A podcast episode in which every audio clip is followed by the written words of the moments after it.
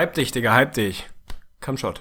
Buckle up for Kobe Kobe Bryant just sucked the gravity out of the target set. I think this is going back to Joe Johnson. Four seconds left. Double overtime. Nets looking for the win. Johnson the step back.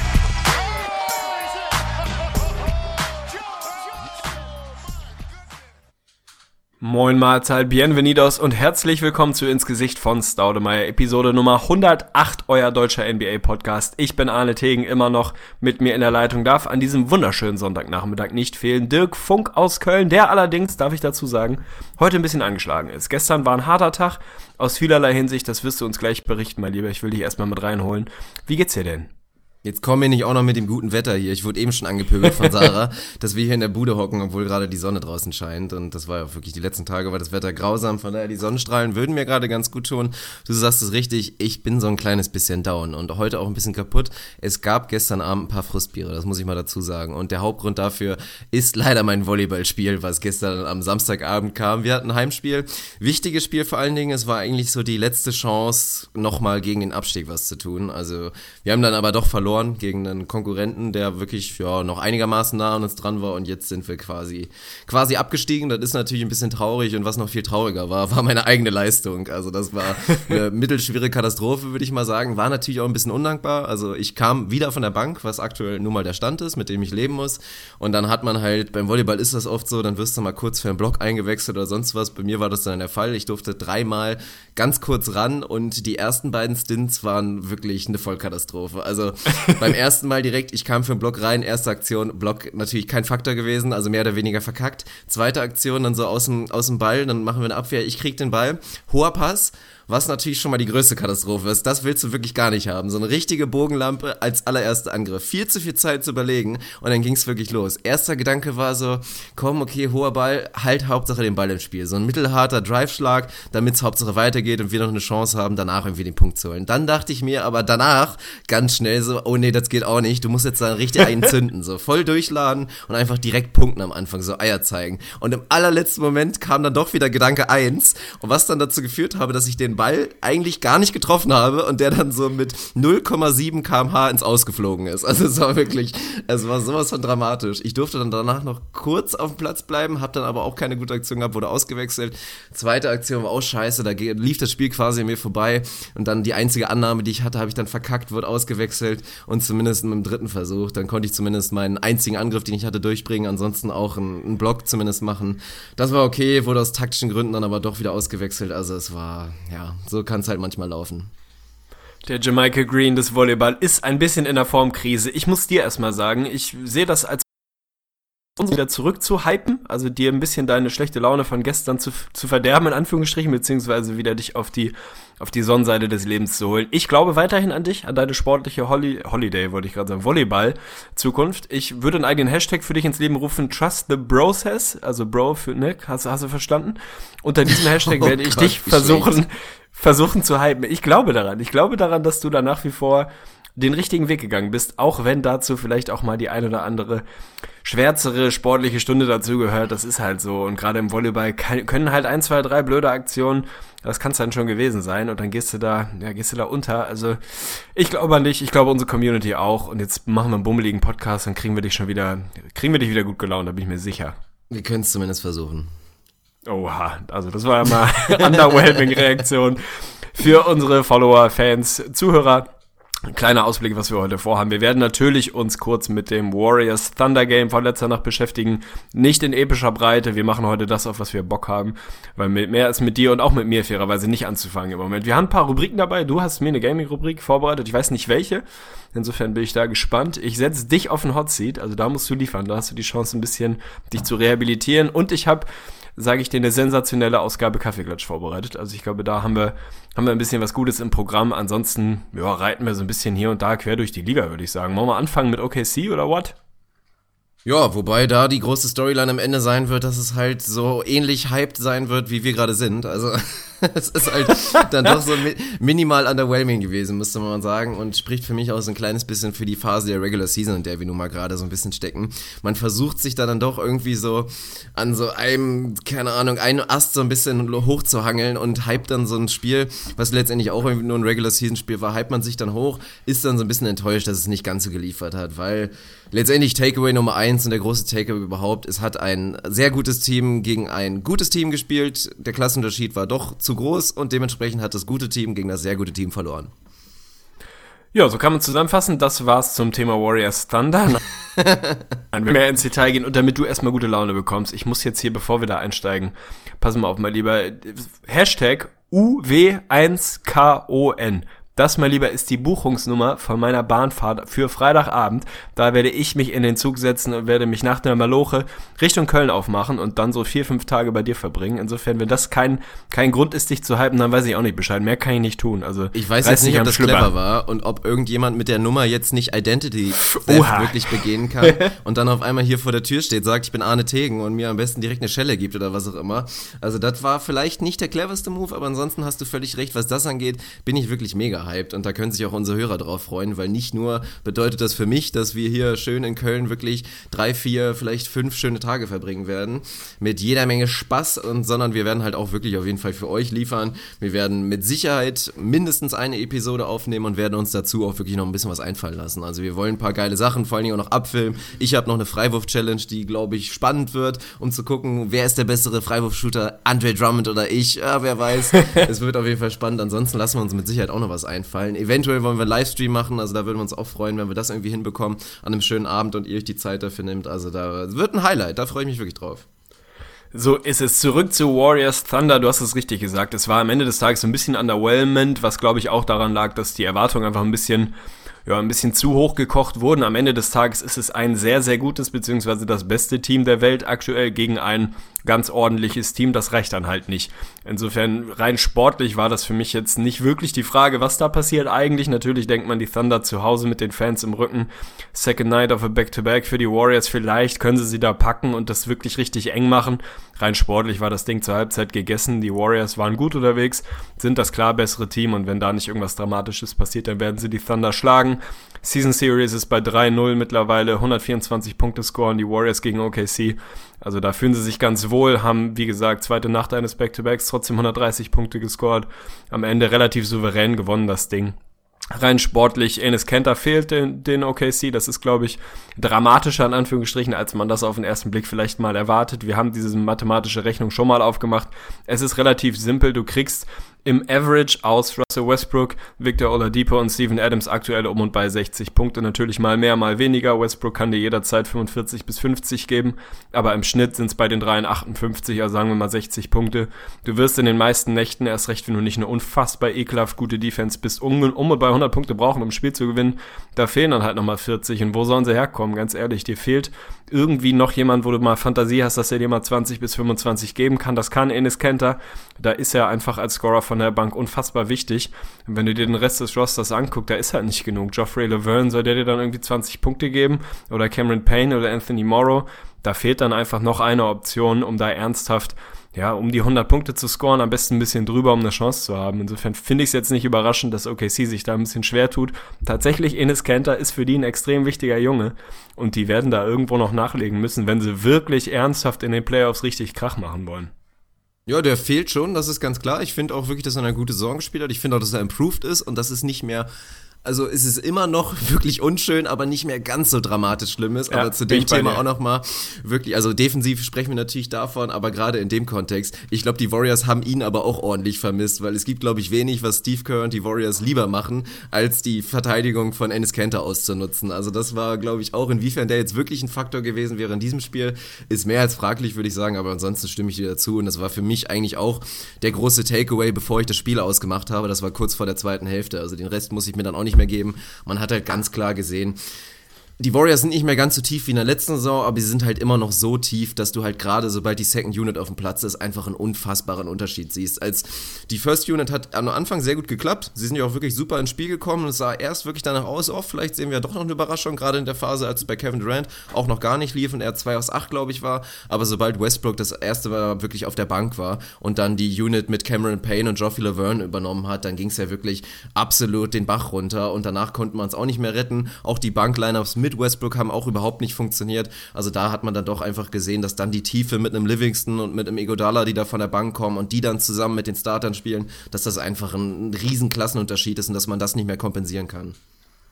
Ja, absolut. Sie sind nicht mehr ganz so tief wie letztes Jahr, aber nach wie vor ein tiefes Team und es ist halt was anderes, ob dann irgendwie ein Andre Iguodala, was weiß ich, 28 Minuten von der Bank bekommt oder ob es ein Anthony Morrow ist. Also die sind da tiefer, die Starting Five hat sich ganz gut angestellt am Anfang, die der Thunder musste dann irgendwann auch abreißen lassen. Westbrook selber mal wieder so ein bisschen, bisschen typisch, also wieder der Mikrokosmos von Russell Westbrook. 47 Punkte, absolut sensationell, 11 Rebounds, 8 Assists, aber auch 11 Turnover. Da war wieder die eine oder andere schlechtere Entscheidung dabei. Aber so ist halt Russell Westbrook. Das weißt du vorher. Genau das kaufst du, wenn du wirklich auf den Jungen setzt. Und das vollkommen zurecht. Es sind dann am Ende in diesem Fall ein bisschen viele Turnover gewesen. Wenn du die Warriors ins Laufen bringst und ihnen wirklich ihr Transition Game nicht nehmen kannst, weil du irgendwie 20 Turnover als Team produzierst, dann wirst du sie nicht schlagen. Also das kann dann einfach hinten und vorne nicht reichen. Von daher sportlich war es wenig spannend. Es war ein, ja, ein klar besseres Team, was sich am Ende des Tages durchgesetzt hat, aber die Geschichte war natürlich im Vorfeld eigentlich auch keine wirklich sportliche. Das war im Prinzip absolut sekundär, wenn überhaupt wahrscheinlich tertiär. Es war eigentlich völlig Banane. Es ging um das Homecoming von Kevin Durant. Das dritte Aufeinandertreffen der Teams in diesem Jahr, das erste, was in OKC in Oklahoma stattgefunden hat, in der Chesapeake Arena, also wirklich wieder nach Hause. Und das war eigentlich nur die Frage, wie geht Kevin Durant damit um, wie gehen die Thunder-Fans damit um, wie geht die Organisation damit um? Gibt es ein kleines Danke-Video, gibt es einen kleinen Tribute, wird er krass ausgebuht, wird er nur ausgepfiffen, wird es irgendwie hammerhart körperlich?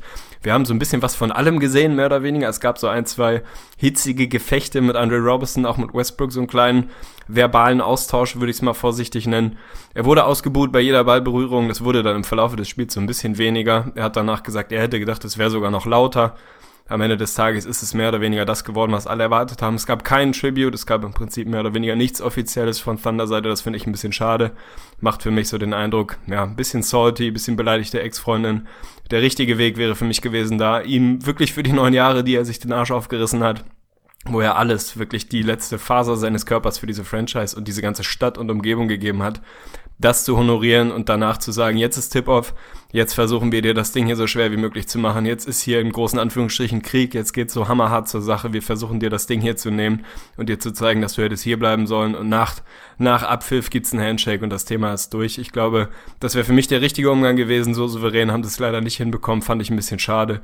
Es gab die Pfiffe, die habe ich erwartet, die hat er erwartet, ich glaube, das war dann am Ende des Kurzer Technikkrach, aber da sind wir wieder. Was ich eigentlich am Ende meines Takes sagen wollte, war, dass das im Prinzip das war, womit wir alle gerechnet haben, womit er gerechnet hat, womit auch der gemeine Fan gerechnet hat, wo der eine jetzt sagt, das ist legitim, ich gehe da ganz klar dagegen, aber das muss dann am Ende des Tages jeder für sich selbst entscheiden. Es war im Prinzip genauso, wie wir es erwartet haben, oder? Hat dich irgendwas überrascht? Hättest du gedacht, es gibt ein kleines Tribute-Video oder war das für dich genauso, wie es im Prinzip zu erwarten war? Ich weiß ja gar nicht, die Aussage war da irgendwie auch so ein bisschen, dass sie das eventuell prinzipiell irgendwie nicht machen mit dem Tribute-Video. Ich hätte es mir erhofft, das war ja auch so ein bisschen meine Meinung und mein Take vorher, den ich gesagt hatte, ich hätte es mir in einer optimalen Welt oder in einem, einer für mich nachvollziehbaren Reaktion wäre es einfach gewesen. Man zeigt ein kurzes Video, wirklich zollt Tribut und einfach feiert die so ein bisschen einfach seine Leistung und das, was er wirklich gezeigt hat in den ganzen Jahren für die Franchise und danach kannst du ihn dann gerne ausbuhen, wenn du es dann halt machen willst. Ich würde es persönlich auch nicht machen und man muss echt mal dazu sagen, muss man sich auch mal vorstellen, was wäre denn die geile Reaktion im Nachhinein gewesen? Also wenn jetzt die Thunder-Fans wirklich einfach applaudiert hätten am Anfang ganz höflich und danach einfach nichts gemacht hätten, wirklich stille gewesen wäre und sie einfach die Energie, die sie ins Buhen und ins Pfeifen gesteckt haben, mehr wirklich da reingesteckt hätten, dass sie einfach umso mehr gefeiert hätten, wenn zum Beispiel jetzt auch ein Westbrook eine gute Aktion hat, dass dann wirklich die Arena völlig ausflippt, so dann wäre es im Nachhinein schon wesentlich geiler gewesen. So, so war es halt, ja, enttäuschte Fans, wütende Fans, was in gewisser Weise zumindest auch ein bisschen nachvollziehbar ist. Bloß wenn du das Spiel dann am Ende so verlierst und der Junge wieder eine gute Leistung zeigt, weiß ich nicht, ob das dann im Nachhinein auch irgendwie so glücklich wirkt. Bin ich dabei. Also mein Statement zum Thema Ausbuhen und Auspfeifen ist, glaube ich, noch ein bisschen härter. Ich finde es daneben. Ich kann es nachvollziehen. Ich kann es absolut nachvollziehen. Und ich weiß, dass es das immer geben wird. Sportartübergreifend, franchiseübergreifend. Das ist einfach im Sport verankert. Ich finde es bescheuert. Ich finde es irgendwie kleingeistig, billig, prollig, niveaulos ich würde mir genau das wünschen, was du eben angesprochen hast, dass man bei jedem Ballkontakt von Russell Westbrook MVP-Chöre durch die Halle schreit, so laut wie es nur irgendwie geht. Das haben sie gemacht. Das finde ich den richtigen Weg, das positiv zu machen, mein eigenes Team, meine eigenen Jungs zu feiern, ohne den Gegner niedermachen zu müssen. Man sieht es halt immer wieder. Es gehört ganz einfach dazu. Ich finde es echt nicht cool aber das ist jetzt auch kein Anspruch auf Allgemeingültigkeit. Das ist meine Meinung dazu. Ich finde es echt daneben. Mich nervt es im Fußball, mich nervt es auch im, im Basketball und das hat nichts mit Kevin Durant zu tun. Ich finde das in, in jeder Franchise irgendwie scheiße. Ich finde, das positive Beispiel sind dann sowas, auch wenn es überhaupt nicht vergleichbar ist. Aber wenn ich sehe, wie ein Paul Pierce bei seiner Rückkehr nach Boston gefeiert wird, das finde ich geil. Man muss sowas mit Größe machen. Natürlich war der Abgang völlig anderer, das kann man jetzt ja, nicht vergleichen. Das ist wirklich. Aber ja. Ja, man muss es halt mal mit Größe und mit Stil und Niveau machen. Feier den Jungen dafür, dass er dir neun Jahre alles in seinem Leben gegeben hat, was irgendwie geht. Du kannst absolut genervt davon sein, dass er weg ist. Du kannst es scheiße finden. Du kannst verletzt sein, finde ich alles okay. Aber was man daraus macht, wie man diese Verletzung kanalisiert, finde ich, sagt viel über einen selber aus. Ob man sich dann dahin stellt und rumpfeift und irgendwie Beleidigungen durch die Halle rufen muss oder ob man damit mit ein bisschen Größe einfach umgehen kann. Ich glaube, es ist eine Utopie, es ist naiv, das wird es nie geben. Ich würde es mir wünschen. Ansonsten war es für mich, ja, im Prinzip alles wie erwartet. Draymond Green fand ich ganz geil nach dem Spiel in seinem Cupcake-Shirt. Der hat eigentlich den richtigen Umgang gefunden. Und was ich noch sagen wollte dazu, ist einmal echt Steve Kerr zitieren. Es ging so ein bisschen ja, darum, wie er das, das Ganze gesehen hat, den, den Umgang, die Reaktion gesehen hat. Und er hat mehr oder weniger sinngemäß gesagt, wenn man sich mal erinnert, was bei LeBron James erst im Abgang aus Cleveland damals passiert ist, wie viele Jerseys da verbrannt wurden, wie viel Hass dem entgegengeschlagen ist, vollkommen daneben. Er hat auch da nicht alles richtig gemacht mit The Decision. Das war auch irgendwie ziemlich, ziemlich uncooler Abgang. Durant hat auch nicht alles richtig gemacht, aber das rechtfertigt halt nicht solchen Hass und solche Reaktionen. Und Steve Kerr meinte sinngemäß, dass wahrscheinlich 90 Prozent von den Jungs, die damals ihr LeBron Jersey verbrannt haben, haben, weil sie irgendwie so, so verletzt in Anführungsstrichen waren, letztes Jahr bei der Championship Parade dann wieder da standen und ihm zugejubelt haben. Und das reicht im Prinzip als Argument. Man muss da einfach mal ein Momentchen durch die Hose atmen, sich ein bisschen zurücknehmen und sich fragen, ob das eigentlich hier alles so richtig platziert ist, wenn da jemand eine Entscheidung trifft, die er treffen darf, die man nicht cool finden muss, aber die, die einem am Ende des Tages auch nicht wirklich was angeht. Ja, das stimmt. Also ist alles absolut nachvollziehbar, aber fairerweise, um Steve Kerr dann nochmal zu zitieren, nach dem Spiel hat er sich dann auch nochmal zu der ganzen Bu-Geschichte geäußert und meinte sinngemäß halt auch, dass er voll dafür ist und es nachvollziehen, nachvollziehen kann, dass man in so einer Situation den Spieler ausbuht, aber er meinte halt dazu, bu den Spieler aus, aber respektiere den Mann dahinter im Prinzip. Und das ist, glaube ich, auch für mich ein sehr gutes Statement, da gehe ich voll dahinter, würde ich sagen. Aber ansonsten Wenn man viel das trennen könnte, interessanter. Ja. Viel interessanter. Ja, bitte, bitte. Wie haben wir denn damals reagiert und wie haben vor allen Dingen die Werder-Fans reagiert, als Andy Herzog zu Bayern München gegangen ist? Weil das ist im Prinzip eigentlich die absolut gleiche Situation. Ja, also wie ich reagiert habe, kann ich mich noch ganz gut dran erinnern. Ich war traurig. Ich war richtig traurig, weil ich scheiße fand, weil ich den Typ gefeiert habe. Ich konnte es irgendwo verstehen und das klingt ja jetzt natürlich hier so, ja, ja, kann ja jeder sagen. Aber ich kann das, ich meine das tatsächlich ernst. Ich finde, das geht mich am Ende des Tages nichts an. Ich finde, es ist auch nicht das Recht der Bayern-Fans oder Dortmund-Fans, Mario Götze auszupfeifen und rumzupöbeln, weil der sich irgendwie dafür entscheidet, den Verein zu wechseln. Wenn Aaron Hunt von Werder Bremen zum HSV geht, zumindest über einen Umweg, über einen, über einen VfL Wolfsburg, dann soll er das machen. Das geht mich nichts an. Ich muss es nicht cool finden. Aber ich muss es akzeptieren und respektieren. Und ähnlich war es bei Herzog damals auch. Natürlich darf einen das verletzen, darf man es scheiße finden und darf man dem jetzt alles entgegenwerfen, was man irgendwie hat, aber halt sportlich und mit ein bisschen Niveau. Das ist so für mich das, was ich mir da wünschen würde. Das schaffen die Werder-Fans genauso wenig, wie es jetzt die OKC-Fans geschafft haben. Das meinte ich vorhin, als ich meinte, dass das komplett Sportart und Franchise-übergreifend ist. Das ist da absolut verankert und irgendwie gehört dazu. Auch Steve Kerr sieht das so, absolut. Das Zitat habe ich auch gehört, das sehe ich einfach an der Stelle anders, aber das heißt auch nicht, dass ich das richtig oder eher falsch sieht oder was auch immer. Ich bin da, bin da ein bisschen anders gepolt. Ich finde es einfach, also für mich ist es ein bisschen so eine Bankrotterklärung. Mir fällt nichts ein, dann pfeife ich mal oder buhe ich halt irgendwie rum. Ich würde mir ein bisschen Kreativität wünschen, meine eigenen Jungs feiern, aber das ist eine Utopie, wird es auch immer bleiben. Es ist halt irgendwie Teil des Sports, Teil der Competition, ist auch irgendwo auf einer Ebene für mich verständlich. Ja, Andi Herzog, Mann, jetzt bin ich gedownt. Das war echt traurig damals. Ja, es war definitiv traurig. Ich war auch sehr enttäuscht, aber ich hatte da eigentlich einen ganz geilen Moment und das ist eigentlich auch, könnte beispielhaft sein, guck mal, ein unschuldiges Kind, was sich noch nicht so viele Gedanken macht und vielleicht auch noch nicht so hasserfüllt ist. Meine Reaktion damals, ich weiß noch ganz genau, und es gibt einen Beleg dafür, vielleicht werde ich das später mal bei Instagram einfach mal raushauen, als dann meine Familie und ich dann irgendwie, ich glaube, wir haben Urlaub gemacht irgendwie in, in Bayern, da irgendwo in der Nähe von München. Und dann sind wir tatsächlich auch zur Sebener Straße gefahren, aufs Traininggelände und haben ei, bei dem ei, Training ei. Der, der Bayern München wirklich zugeguckt. Und ich bin mit einem Werder-Trikot die ganze Zeit da rumgelaufen, richtig geil, was mir schön bis zu den Knien hing. Und dann habe ich mit Andy Herzog auch ein Foto gemacht und der Junge hat sich riesig gefreut. Also da erinnere ich mich wirklich noch dran, das war wirklich ein schöner Moment. Er fand das richtig geil und ja, ist doch eigentlich im Prinzip eine ganz schöne Reaktion. So klar, man kann sehr traurig sein, dass der Junge nicht mehr da ist, aber irgendwie, wenn man den, wenn man den Jungen vorher geliebt hat und das haben viele Thunder-Fans, dann kann das nicht irgendwie komplett weg sein. So, es ist ja immer noch der gleiche Typ, der dir diese ganzen schönen Jahre beschert hat. Das muss man vielleicht so ein kleines bisschen so sehen und ansonsten zum Thema Charakter und Kevin Durant auch nochmal absolut die Empfehlung für alle. Da mache ich sehr, sehr gerne Cross-Promotion für einen anderen Podcast, gerade weil es auch ein englischsprachiger ist. Äh, Bill Simmons hatte ihn zu Gast, wirklich. Kevin Durant war da oh, ja. sehr, sehr pikant, hat da wirklich eine Stunde 20 einfach rausgehauen, was er so denkt. Und das muss man auch nochmal dazu sagen. Auch wenn Kevin Durant vom Charakter, er ist so ein bisschen schwieriger Typ und er ist auch nicht mein Typ.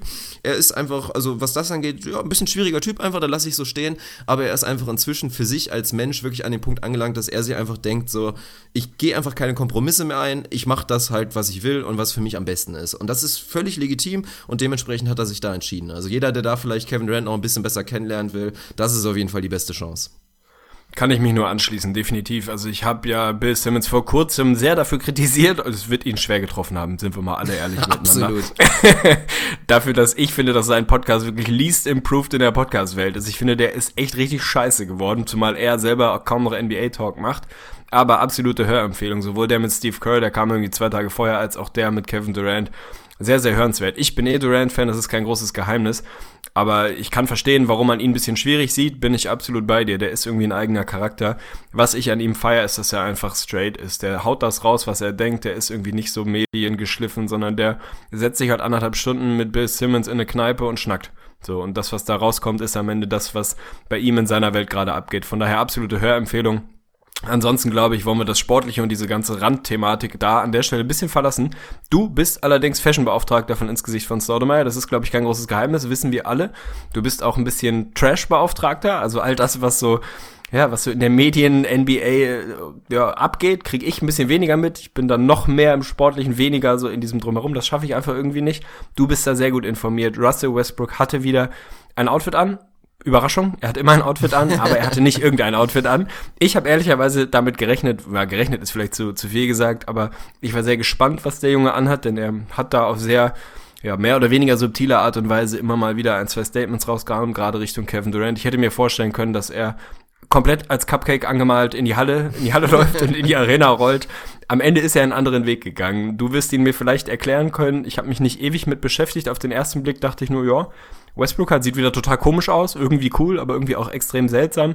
Ich habe keinen so einen direkten Nod gegen Durant erkennen können, aber vielleicht gab es irgendeinen. Also, oh ja, hol mich es, mal es mit gab ins Boot. scheinbar einen. Also zumindest natürlich haben wieder einige Leute sich da echt Mühe gegeben und haben da einen absoluten Deep Dive gemacht. Also sind da wirklich in die Advanced Analytics wirklich der, der Kleidung reingegangen und haben da wirklich jeden möglichen kleinen Pfeilspitze Richtung Kevin Durant da wirklich analysiert. Und da gab es scheinbar ein paar. Um das nur mal kurz zu sagen, vielleicht haben es viele gesehen, vielleicht auch viele nicht. Ja, Westbrook hatte ein leicht komisches Outfit an. Ich bin mir auch nicht ganz sicher, ob ich das jetzt wirklich geil fand oder nicht. Es sah ich fand's geil. eigenartig aus. So ein bisschen die Combo, aber er hatte obenrum ein Football-Trikot an. Und das war eigentlich der entscheidende Faktor, weil es war nicht irgendein Football-Trikot. Es war das Trikot von Willie Beeman aus dem Film. Also gar kein realer Footballer, sondern ein Charakter von Jamie Foxx damals gespielt in dem sehr bekannten Film Any Given Sunday. Ich habe ihn nicht geguckt, aber ist wirklich ein bekannter Film. Und da geht's erstmal damit los, scheinbar. Deswegen die Charakterfrage, also Willie Beeman war so auch ein schwieriger Typ, ein Quarterback, der von der Bank kam, also so Third String Quarterback, eigentlich hat sich dann aber hochgekämpft, hat aber in dem Film scheinbar so Aussagen getätigt wie Winning is the only thing I, I respect und so weiter. Also wirklich jemand, der sehr egoistisch einfach seinen eigenen Erfolg gesucht hat und dementsprechend kann man das da in die Linie schon Richtung Kevin Durant auslegen und was dann noch viel spannender kam, weil das war auch mein erster Gedanke. Willie Beeman, Beeman, Beeman Man? Fragezeichen. Auch wenn Oha. man einen Buchstaben raustauschen muss, weil es natürlich die Mehrzahl Männer war eigentlich, kann man das schon so ein bisschen auslegen, dass wenn man das so ein bisschen trennt, dass das ja sei ein Mann letztendlich bedeuten sollte. Viele sind noch so weitergegangen. Nummer 13, 1-3, lost a 3-1 Lead und so weiter. Das ist jetzt vielleicht wirklich ein, ein leichter Reach, weil ja auch die Thunder eine 3-1-Führung vergeben haben in den Playoffs. Also das wäre so ein bisschen, ja, ein kleines Eigentor, wenn man das jetzt auch wieder als, als Pfeilspitze benutzen würde gegen die Warriors. Aber es war schon sehr interessant, was man wirklich aus einem Trikot alles rauslesen kann. Aber verrückt. Und da würde mich auch wirklich mal interessieren. Also es wird mit Sicherheit nicht alles jetzt der Fall so gewesen sein, dass Westbrook sich das dachte, aber teilweise mit Sicherheit. Und da würde ich gerne mal wissen, macht er das alleine? Hat er da irgendwie, also so Berater, die ihm da irgendwie sagen, oh, du könntest das machen, das wäre irgendwie total subtil und, und geil. Also das fände ich einfach mal spannend. Schwer zu sagen, wahrscheinlich hat er so einen siebenköpfigen Staff, der den ganzen Tag mit nichts anderes zu tun ist, als sich um sowas zu kümmern. Ich weiß es nicht. Ich habe immer ein bisschen bei sowas das Gefühl, das ist wie damals, wenn man in, im, im Deutschunterricht war es, glaube ich, so eine Gedichtsanalyse gemacht hat und sich dann da so fünf Zeilen reingezogen hat. Aus jedem Scheiß was rauslesen. Vier Wochen darüber geredet hat, warum benutzt er jetzt eigentlich diese Reimform und wieso hat er das Komma eigentlich verzogen und wieso steht da dieses Wort und nicht ein anderes wo ich absolut mir hundertprozentig sicher bin, dass da einfach irgendein Dödel saß und irgendwas hingeschrieben hat, was sich gereimt hat und mit Sicherheit da nicht halb so viel reininterpretiert bzw. reingelegt hat aktiv, wie wir danach passiv da rausziehen. Ich fürchte, es ist ein bisschen ähnlich bei, bei dieser Thematik. Ich glaube schon, dass er sich da sehr bewusst Gedanken drüber macht und sicher auch nicht zufällig ausgerechnet dieses Trikot anhatte. Ob dann alles davon irgendwie ernsthaft diesen Hintergrund hat, den man da reinlegt, da würde ich auch mal zwei, drei Fragezeichen ranmachen. Das glaube ich nicht. Die beiden hatten auf dem Court noch so einen, ja, einen kleinen verbalen Austausch mit Andre Roberson, ist Durant auch nochmal aneinander geraten. Also es war schon Brisanz drin. Wenn man danach sich die Postgame-Interviews anhört, dann ist es so ein bisschen ja, der gleiche Stand wie vorher eigentlich. Für mich wirkt das auf so ein bisschen Ex-Freundin, also Beziehung in die Brüche gegangen. Die Ex-Freundin, in dem Fall Westbrook, ist einfach so ein bisschen beleidigt und salty und butthurt und lässt ihn das auch wissen. Ich glaube, dann Durant in der Form als derjenige, der der gegangen ist, hat sicher nicht alles richtig gemacht, könnte auch einfach mal anrufen und sagen, pass auf, ey, sorry, Mann, es tut mir einfach mal echt leid, wie es gelaufen ist, weil auch der hat nicht alles richtig gemacht. Ich habe so ein bisschen das Gefühl, eigentlich sind sie nur nur ein echtes Gespräch mal davon entfernt, dann auch irgendwann zu sagen, jetzt, jetzt reicht's dann auch. Ich glaube, die werden sich wieder zusammenraufen. Sie waren wahrscheinlich nie so eng, wie es immer irgendwie transportiert wurde. Ich glaube nicht, dass es hinter den Kulissen so heiß ist, wie es jetzt gerade gekocht wird. Und ich bin mir sicher, dass sich das über die nächsten ein, zwei Jahre dann noch widerlegen wird, wenn man sich mal in ruhiger Atmosphäre trifft. Westbrook einfach mal sagt, pass auf, Alter, ist ja okay, dass du gehst, aber hättest du mir vielleicht auch mal vorher sagen können, wenn er es ihm wirklich nicht gesagt hat. Durant vielleicht mal sagt, ja, scheiße, Mann, wir hätten einfach mal ein Bier trinken gehen sollen und ich hätte es dir erklären sollen, wie es aus meiner Sicht ist, dann wäre das alles wahrscheinlich ein bisschen anders gelaufen. Jetzt im Moment ist halt so ein bisschen eises Kälte zwischen den beiden, das ist, glaube ich, auch verständlich. Letzte Frage zu dem Thema, die mich wirklich interessiert. All-Star-Game steht an, ich werde am Wochenende bei dir sein. Die sind theoretisch an einem Team und Westbrook geht da alleine hin, wenn man so will. Durant hat da schon ein bisschen interne Verstärkung, wenn man es so nennen will. Was macht Westbrook? Zieht er jetzt eine, eine Hamstring-Injury, die einfach irgendwo herkommt? Oder geht er einfach ganz normal hin, tut so, als wäre nichts gewesen? Werden die beiden da, also was passiert on the court, sagen wir mal, weiß ich auch nicht, Eliub von Westbrook zu Durant, der slammt das Ding mies rein. Gibt's einen Handshake, gibt's einen Fistbump, gibt's einen absoluten Staredown, ignorieren sie sich. Also ich finde das schon, auch wenn es mich eigentlich nicht wirklich interessiert, das All-Star-Game, das ist schon eine Storyline, die mich einfach echt interessiert. Was machen die, wenn die im Lockerroom nebeneinander sitzen? Oder was heißt nebeneinander, aber zusammen in einem Lockerroom? Also man kann sich halt auch nicht komplett aus dem Weg gehen.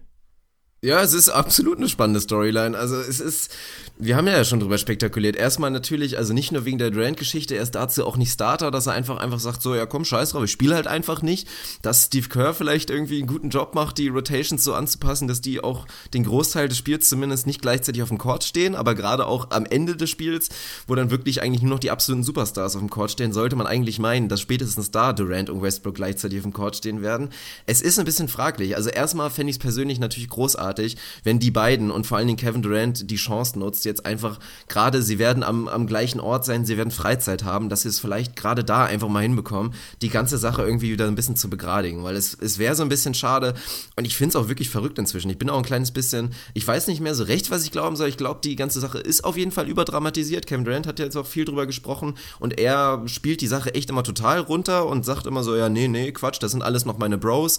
Meinte auch, dass er wirklich Ennis Cantor im Prinzip, abgesehen von von Westbrook am meisten vermisst, obwohl Kenta ja auch derjenige war, der da auch im, im letzten Aufeinandertreffen da wirklich ihm da ein paar unschöne Worte da an den Kopf geworfen hat. Also Kevin Durant spielt das immer so runter, ja, ja, das ist alles sportlich, aber wirklich rein vom, von der Beziehungsebene her sind wir alle noch Bros. Das glaube ich wirklich nicht, weil es relativ offensichtlich ist, dass die alle keinen Kontakt mehr haben.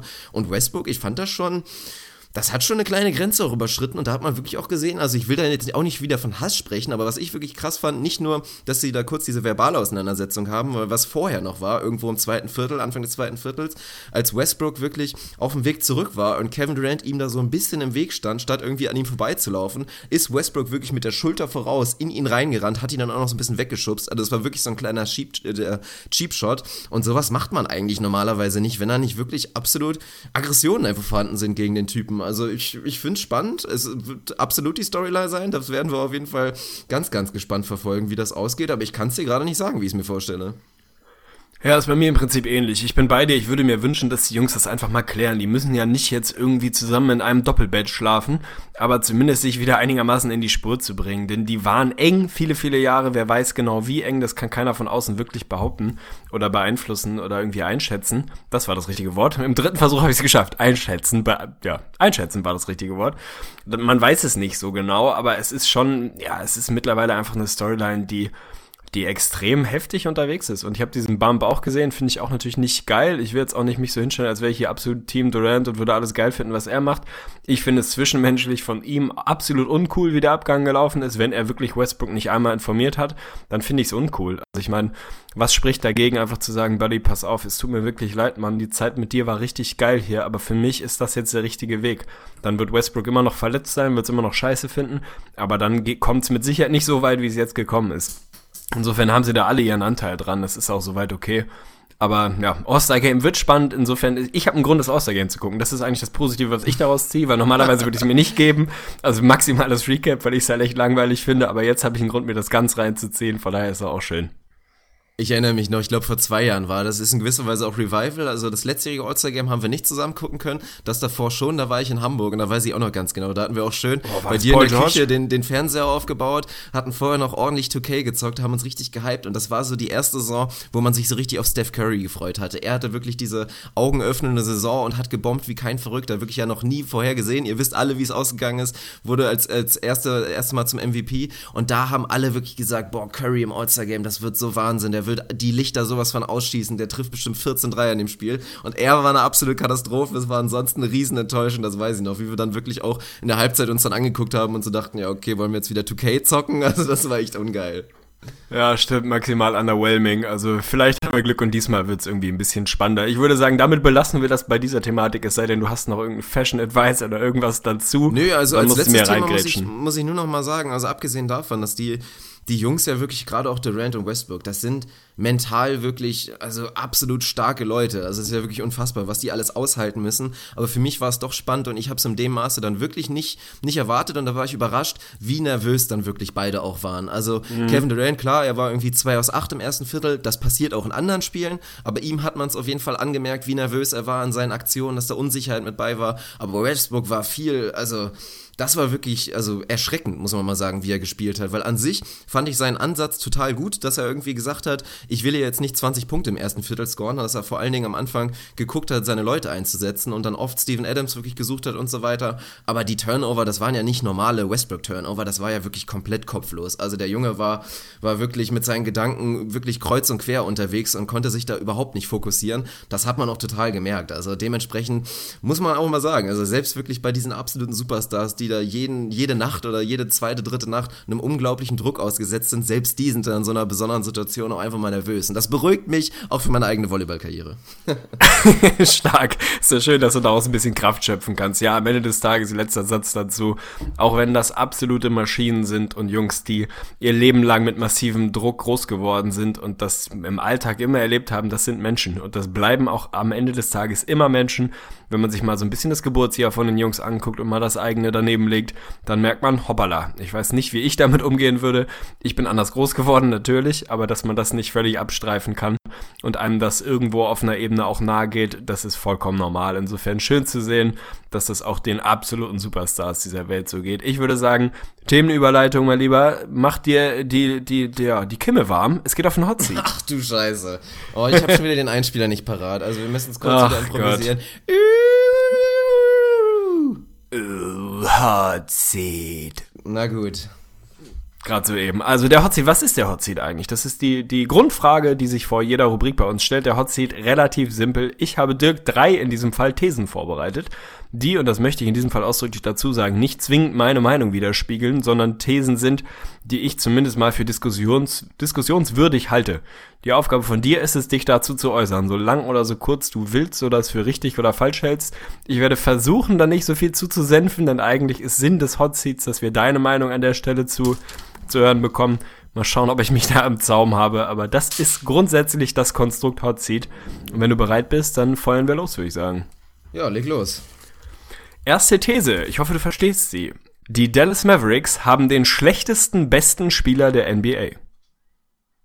Hast du ja. verstanden, was ich meine? Ich weiß nicht genau, was du jetzt wirklich damit meinst, aber Nö, weiß ich nicht. Damit meine ich im Prinzip, wenn man sich alle 30 Franchises und Teams anguckt, da muss ich erstmal sagen, Shoutout an, ich weiß es nicht, Zach Lowe, True Hoop, keine ah, Ahnung, irgendwo okay, da okay, kam ja, die Diskussion ja. letztens. Wenn man sich den besten Spieler anguckt, der arguably wahrscheinlich gerade aktuell Harrison Barnes wäre, wenn man so will, ist das der schlechteste aller jeweils besten Spieler der NBA. Ist das so? Also da denke ich natürlich mal ganz schnell irgendwie an die Brooklyn Nets und würde dann mal einen Harrison Barnes mit einem Brook Lopez vergleichen.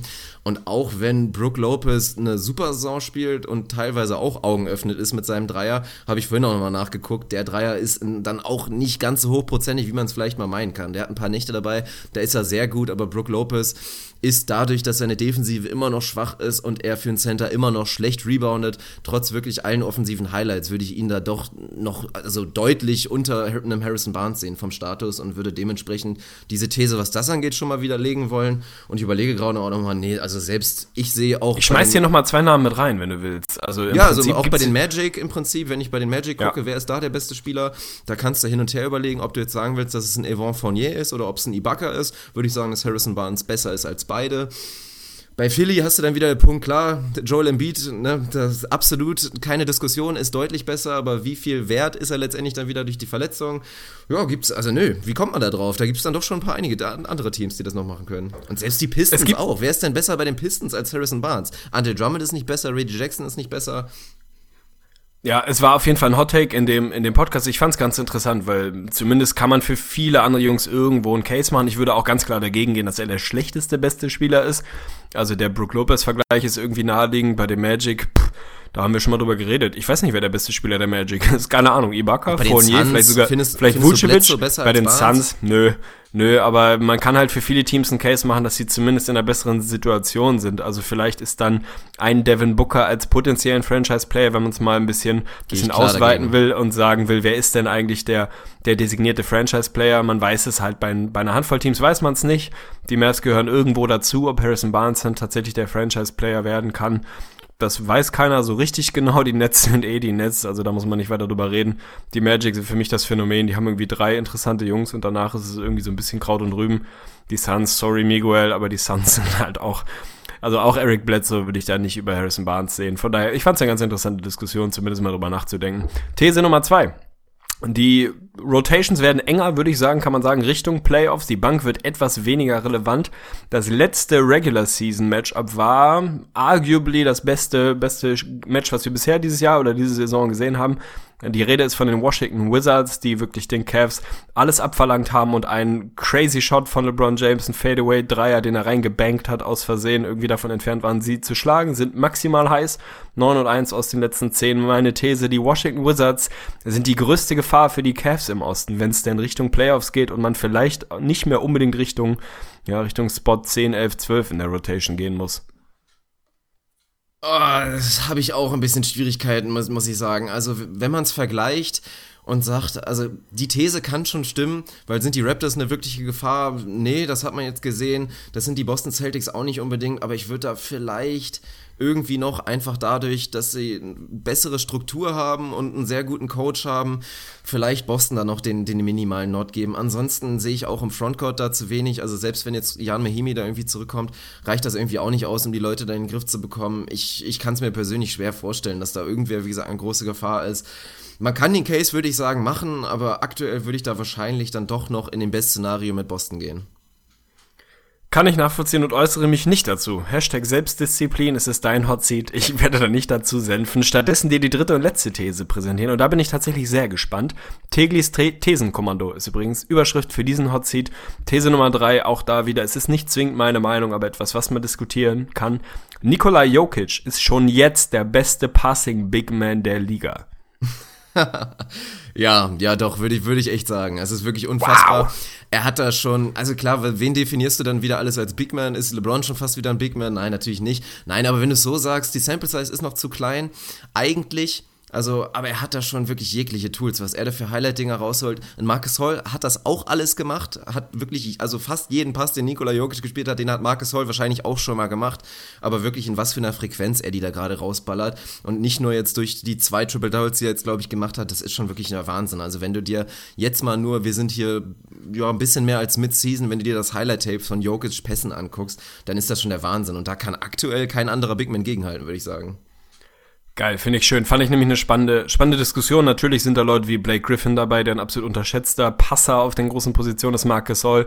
Mason Plumlee will ich hier mit reinwerfen, ist ein guter Passer. Ist natürlich nicht ansatzweise auf dem Niveau. Ein Al Horford kann den Ball ein bisschen bewegen. Die Frage ist immer so ein bisschen, was machst du mit Draymond Green, der da natürlich auch mit reingehört. Aber ich finde es einfach spannend. Du kannst den Case machen und der wird es wahrscheinlich, wenn er es nicht jetzt schon ist, wird er es in näherer Zukunft sein. Der Typ ist einfach ein Biest. Ich finde es sensationell. Möchte ihn am Ende dieses Hot Seats einmal zitieren, weil er einfach eine schöne Aussage getätigt hat. Da wurde er angesprochen, was ihm eigentlich mehr Spaß macht, ob er lieber scored oder ob er lieber einen Assist spielt. Weil er als Big Man da einfach einer derjenigen ist, die da echt Assists am Fließband produzieren. Und er hat so mehr oder weniger sinngemäß gesagt, er findet Assist cooler. Ein Assist macht zwei Leute glücklich und wenn es scorest, nur einen. Von daher, er nimmt den Assist. Finde ich irgendwie einfach einen schönen Ansatz. Ja gut, hängt davon ab, wenn er vorher einen Assist bekommen hat, wenn er scored, macht das ja theoretisch auch wieder zwei Leute glücklich. Ja. Also ist so ein bisschen die Sache. Aber ansonsten finde ich geil, dass er es sagt, das ist immer ein super Ansatz. Blake Griffin habe ich ein bisschen vergessen, muss ich sagen. Den würde ich auch zumindest aktuell noch gerade wegen der Sample Size als, als besseren sehen, rein strukturell her, dass es auch wirklich funktional ist. Aber klar, so mehr flashy und auch talentierter einfach, was die Passqualitäten angeht, ist, ist Jokic. Das ist, denke ich mal, relativ deutlich stabil und ich bin froh, dass wir von Anfang an auf dem Bandwagon waren. Insofern den Credit können wir uns geben. Der Typ ist einfach, ist einfach großartig. Ist eine der schöneren Stories. Ein, einer der Jungs, der mir zumindest am meisten Spaß macht zuzugucken. Ich muss jetzt demnächst mal mein Ranking machen.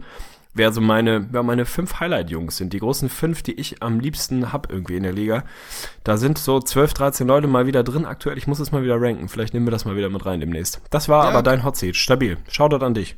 Ja, Shoutout für die Vorbereitung, definitiv. Aber können wir auf jeden Fall mal machen, weil ich habe auch letztens wirklich festgestellt, das habe ich auch in unseren Sixers-Post reingeschrieben in unserer Facebook-Gruppe.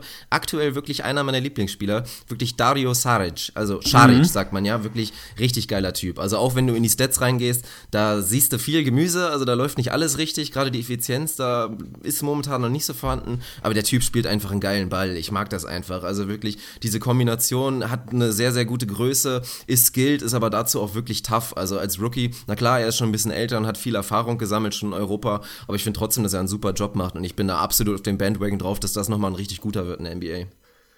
Unterschreibe ich und es ist immer wieder spannend, wie dann die eigenen Präferenzen doch so ein bisschen shiften. Also bei mir, es tut mir richtig weh, das zu sagen, aber Paul Millsap fadet gerade so ein bisschen aus meinen Top 3 bis 5 meiner Lieblingsjungs raus. Das tut mir, Völlig echt, das tut mir richtig Völlig weh. Zurecht. Der war ein absolutes Lock, der war die letzten 5, 6, 7 Jahre ein Lock auf die Top 3.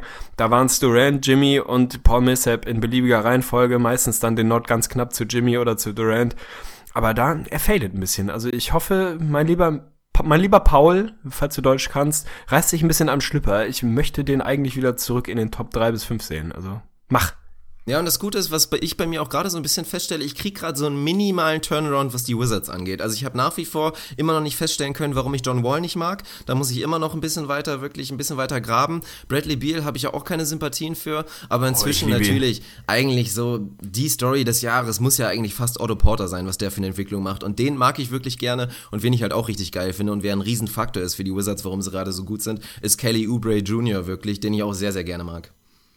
Ja, bin ich absolut dabei. Ich habe ja Otto Porter als Most Improved Player gepickt vor der Saison. Aktuell habe ich da vielleicht sogar ganz gute Karten, je nachdem, was die Leute mit Giannis Antetokounmpo machen, ob er einfach ob er einfach schon zu gut ist, um den Award zu bekommen. Falls nicht, kriegt er ihn. Falls ja, habe ich vielleicht Außenseiter-Chancen. Also das ist nochmal ganz schön. Was haben wir noch an Themen? Wir haben, glaube ich, so ein bisschen minimale Trade-Gerüchte. Über Jalil Okafor wollten wir, glaube ich, gleich nochmal sprechen.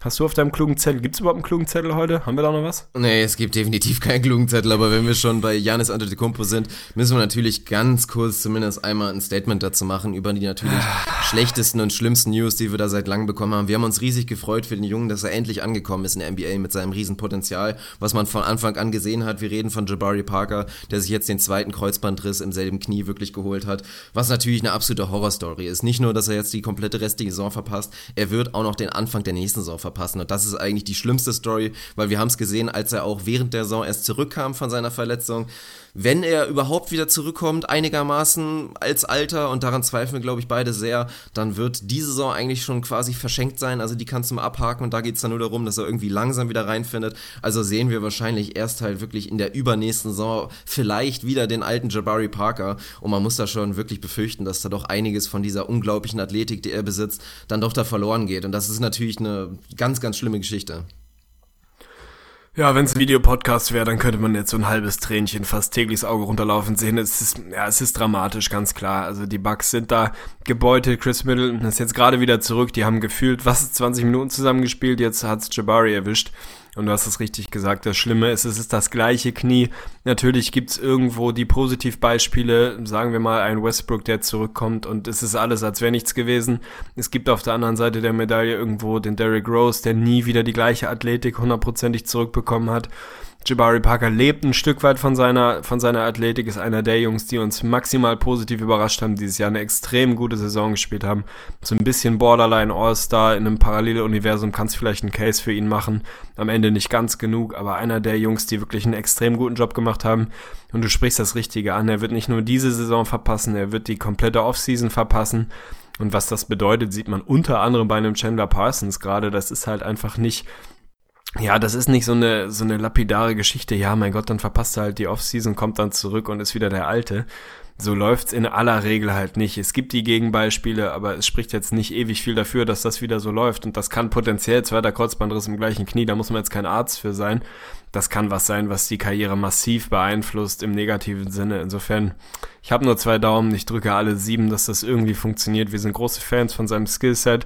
Der war auf dem absolut richtigen Weg und das muss irgendwie für den Jungen auf einer mentalen Ebene maximal frustrierend sein, dass das Ding da jetzt wirklich im gleichen Knie wieder rauskommt ich weiß nicht, was man dazu sagen soll. Es ist, es ist wahnsinnig traurig. Also das ist immer so eine der Nachrichten, die will man einfach nicht lesen. Du kriegst so eine Push-Nachricht vom Bleacher Report und denkst nur, oh Mann, ey, nee, echt nicht. Warum denn Jabari? Warum das Knie? Warum das gleiche Knie? Kann das nicht irgendwas anderes sein? Es ist nun mal, es ist medizinisch eine schwierige Geschichte, das Kreuzband bei Basketball und erst recht, wenn es zweimal das gleiche ist. Du kriegst es halt in der Regel nicht auf die gleiche Stabilität wie vorher. Ah, ah, ja, mehr, mehr kann ich dazu nicht sagen. Also wir sollten alle, wie sagt man, Windlicht? Nee, alle irgendwie, ach komm, wir sollten einfach alle mal alle Daumen drücken, dass das bei Jabari wieder in die richtige Richtung geht.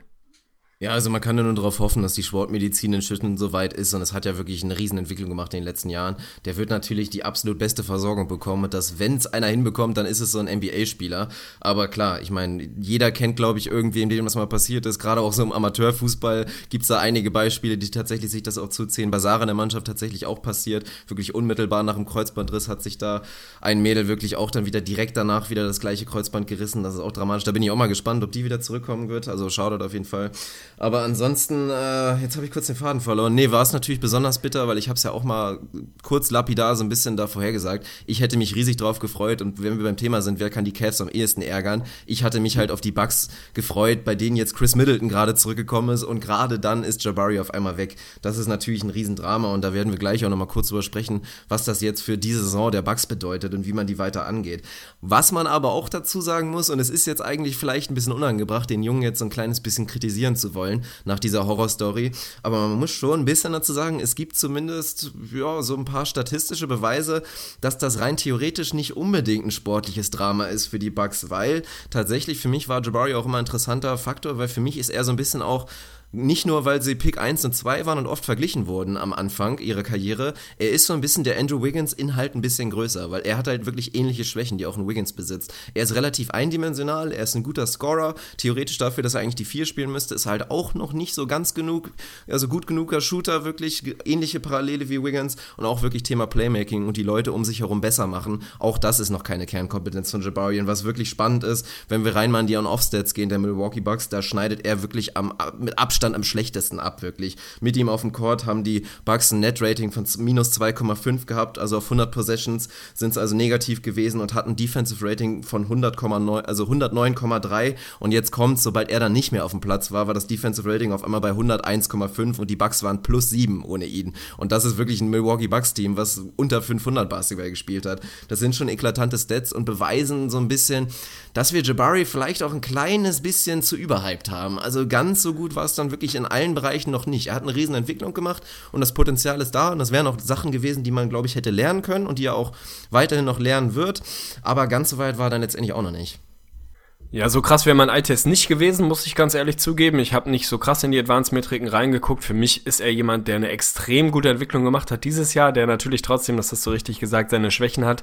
Der Vergleich mit Andrew Wiggins bietet sich irgendwo an. Die Storyline ist halt die gleiche, der gleiche Draft-Picks. Wäre mal die Frage, wer ist es dann wirklich? Wer geht Nummer eins? Ist es Parker? Ist es Wiggins? Sie haben ähnliche Schwächen, sie haben ähnliche Stärken er hat für mich einen sehr, sehr guten Job gemacht, eine richtig gute Entwicklung gemacht. Ich hoffe einfach, dass er die Chance bekommt, das nach seiner Verletzung irgendwie fortzuführen. Was das dann am Ende des Tages für ihn bedeutet, wird man sehen, wenn es dann irgendwann soweit ist, dass er wieder auf den Court zurückkommt. Was es für die Bucks bedeutet, ist schon ein spannendes Thema. Wenn man sich die Standings anguckt, aktuell sind sie Elfter, glaube ich, anderthalb Spiele hinter den Pistons auf Platz 8, ein Spiel mehr Rückstand auf die Bulls auf Platz 7, das ist beides absolut in Reichweite. Vor ihnen haben sie noch die Hornets, die so auf einem ähnlichen Niveau unterwegs sind und die Heat, Fun Fact, die Heat haben wir wieder verloren, also sie können noch verlieren. Die sollten normalerweise rausrutschen von hinten, wenn man auf die Bucks zurückkommt, kommt auch kein Druck. Die Knicks sind ein Trainwreck, vier in Folge verloren. Also natürlich können sie jetzt irgendwo Richtung Playoffs nochmal mitspielen. Die Frage ist, ist es der richtige Weg? Die Alternative wäre zu sagen, wir schauen, dass Chris Middleton so viele Minuten wie, wie möglich oder wie nötig bekommt. Der soll seinen Körper wieder irgendwie ans NBA-Niveau gewöhnen. Malcolm Brockton soll als ja, eventuell der Point Guard der Zukunft einfach 30, 35 Minuten bekommen und da Raps kriegen ohne Ende und wenn wir dafür verlieren, verlieren wir. Giannis macht eh das, was er macht. Problem ist da nach wie vor so ein bisschen fürs, ich nenne es jetzt mal Tanken, sind sie einfach zu gut. Reinzurutschen ist die andere Frage wahrscheinlich nicht, wenn man sich mal anguckt, wie, wie klein am Ende des Tages der Abstand nach hinten tatsächlich ist, macht es vielleicht sogar Sinn, da zu sagen, na, dann na, verlieren wir vielleicht nochmal hier und da so ein bisschen, so schwer das ist, wenn ein Team ist, was eigentlich ganz gut ist. Also was, was wäre deine Lösung? Einfach sagen, Brockton startet auf der 1 mit 35 Minuten, Thorn Maker startet im Frontcourt mit 35 Minuten und Chris Middleton kriegt seine Raps und dann schauen wir mal? Oder was machen die Bugs jetzt? Unleash Thornmaker, das muss auf jeden oh, Fall die ja. einzig richtige Lösung sein. Nee, wir freuen uns auf ihn. Es gab ja auch, wurde bei uns auch in der Gruppe gepostet, letztens einen ganz, ganz interessanten Artikel über ihn und dass er wirklich da bewusst noch ein bisschen zurückgehalten würde. Also, dass die Bugs wirklich absolut schwer davon überzeugt sind, dass Thornmaker wirklich the real deal ist und die, der nächste Freak sein wird, die nächste Sensation neben Janis Antetokounmpo, der einfach wegen seiner körperlichen Voraussetzungen und seinem sportlichen Talent sensationell werden könnte. Daran glaube ich tatsächlich auch und das wäre jetzt die Möglichkeit, ihm wirklich ein paar mehr Raps zu geben, weil für mich würde das inzwischen auch wirklich Sinn machen, einfach da nach unten zu gucken. Der Abstand ist nicht so groß. Ich habe mal nachgeguckt, sie sind dreieinhalb Spiele vor den Bottom Five wirklich. Die Wolves sind da aktuell 26. und da sind sind einfach einige Teams, bei denen es relativ realistisch ist, dass sie die noch überholen können. Also die Bucks sind gerade 19. Dahinter sind die Blazers, die Kings, die Mavs, die Pelicans, die Wolves, von denen man eigentlich ausgehen sollte, dass die, also dass die sie noch schlucken würden, wenn die Bucks jetzt eher so ein bisschen auf den Tankkurs gehen. Und dann sind sie da so ein bisschen einfach, dann wird das halt, ja, so ein Vierkampf mit den Knicks, den Magic und die 76ers, wer einfach am härtesten dann tankt, um dann irgendwie da reinzubekommen. Aber es ist inzwischen realistisch, dass du in die Bottom 5 rutschen könntest. Und da muss man drüber nachdenken als Front Office, würde ich sagen, weil du musst jetzt einfach ins Spiegel gucken und sagen, Jabari Parker war eigentlich unsere Nummer 2, aber du musst jetzt daran zweifeln, ob er das jemals sein kann. So, ob du nicht vielleicht jetzt ein neues junges Talent brauchst, was du neben Janis Antetokounmpo stellen kannst. Und wir haben ja auch schon mal drüber gesprochen, es würde für die Bucks nach wie vor für mich Sinn machen, gerade auch noch in dieser Transition-Phase, sich wirklich einen echten Point Guard zu holen. Und in diesem Draft Class sollen Point Guards sein, da ist potenziell ein Lonzo Ball, der dann vielleicht nicht zu haben ist für die Bucks, aber danach sind auch noch ein paar Point Guards da und inzwischen sind das ja auch alles so Scoring-Maschinen, dass du die neben Janis, glaube ich, gut stellen könntest. Das könnte Sinn machen. Und dann perspektivisch dann mit einem Thorn Maker und dann hoffst du, dass Jabari Parker zurückkommt. Also dementsprechend ich will es eigentlich nicht empfehlen, weil es immer ein bisschen unschön ist, aber so ein minimaler Tanking-Kurs wäre dann vielleicht gar nicht so unangebracht bei den Bugs gerade.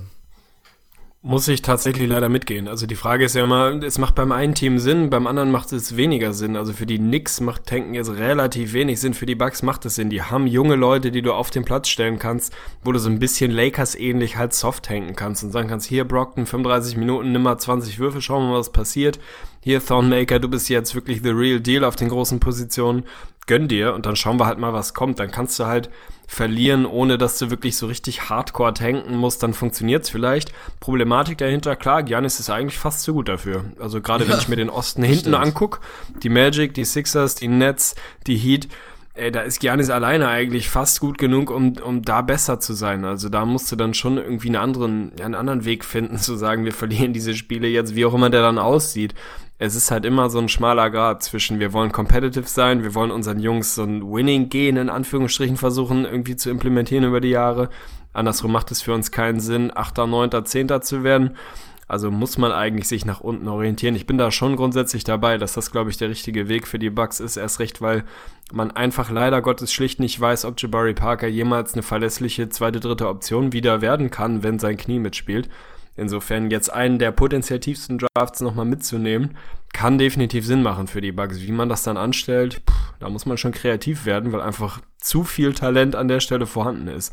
Fun Fact, Thornmaker, ich weiß nicht mehr, wer es war, aber irgendwie aus dem Umfeld der Bugs, ich glaube, einer der aktiven Spieler war es, ich habe es nicht mehr genau parat, meinte, der Typ wird der beste Seven-Footer der Liga, also das muss er als Teammate irgendwo auch sagen, aber der Kerl macht schon Fantasie auf eine ganze Menge, das kann man nicht leugnen.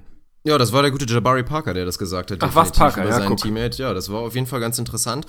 Und das kann auch Sinn machen. Wir haben ja so ein bisschen was von Thornmaker gesehen. Der hat einfach ein unglaublich interessantes Skillset, aber ist einfach natürlich noch so mega roh. Also Janis Antetokounmpo war roh und äh, Thornmaker ist, glaube ich, noch mal eine ganze Ecke roh her, wirklich noch. Also dementsprechend wird das ein bisschen dauern, aber das wäre jetzt so für den Kurs vielleicht nicht ganz unangebracht. Wäre natürlich dann der große Verlierer wirklich in der Taktik, wer ist natürlich ein Janis Antetokounmpo, der jetzt sein viertes Jahr spielt, langsam wirklich absolut in seine Prime reinkommt und keinen Bock hat, da irgendwie jetzt jahrelang noch in der Lottery rumzukrebsen Gibson, der will in die Playoffs, der will Erfolg haben, der ist jetzt schon Superstar, der ist All-Star-Starter und dann ist er bei so einem Losing Team oder was. Das funktioniert nicht, das sehen wir bei Anthony Davis, dass es nicht funktioniert und dann kommst du da potenziell immer irgendwann dann in diese scheiß Diskussion rein. Wie lange tut er sich noch das an? Fordert er irgendwann einen Trade hier und da? Also auch wenn ich das einem Janis Antetokounmpo absolut nicht zutrauen würde, weil er den Bucks auch wirklich viel verdankt und unglaublich dankbar ist und wirklich da absolut verwurzelt ist, glaube ich, auch in Milwaukee, traue ich ihm das nicht zu, aber das wäre natürlich ein kleines bisschen unangebracht. Aber ansonsten, es gibt gibt nur eine richtige Lösung jetzt und das ist Spencer Horst muss 38 Minuten spielen und 15 Dreier pro Spiel nehmen.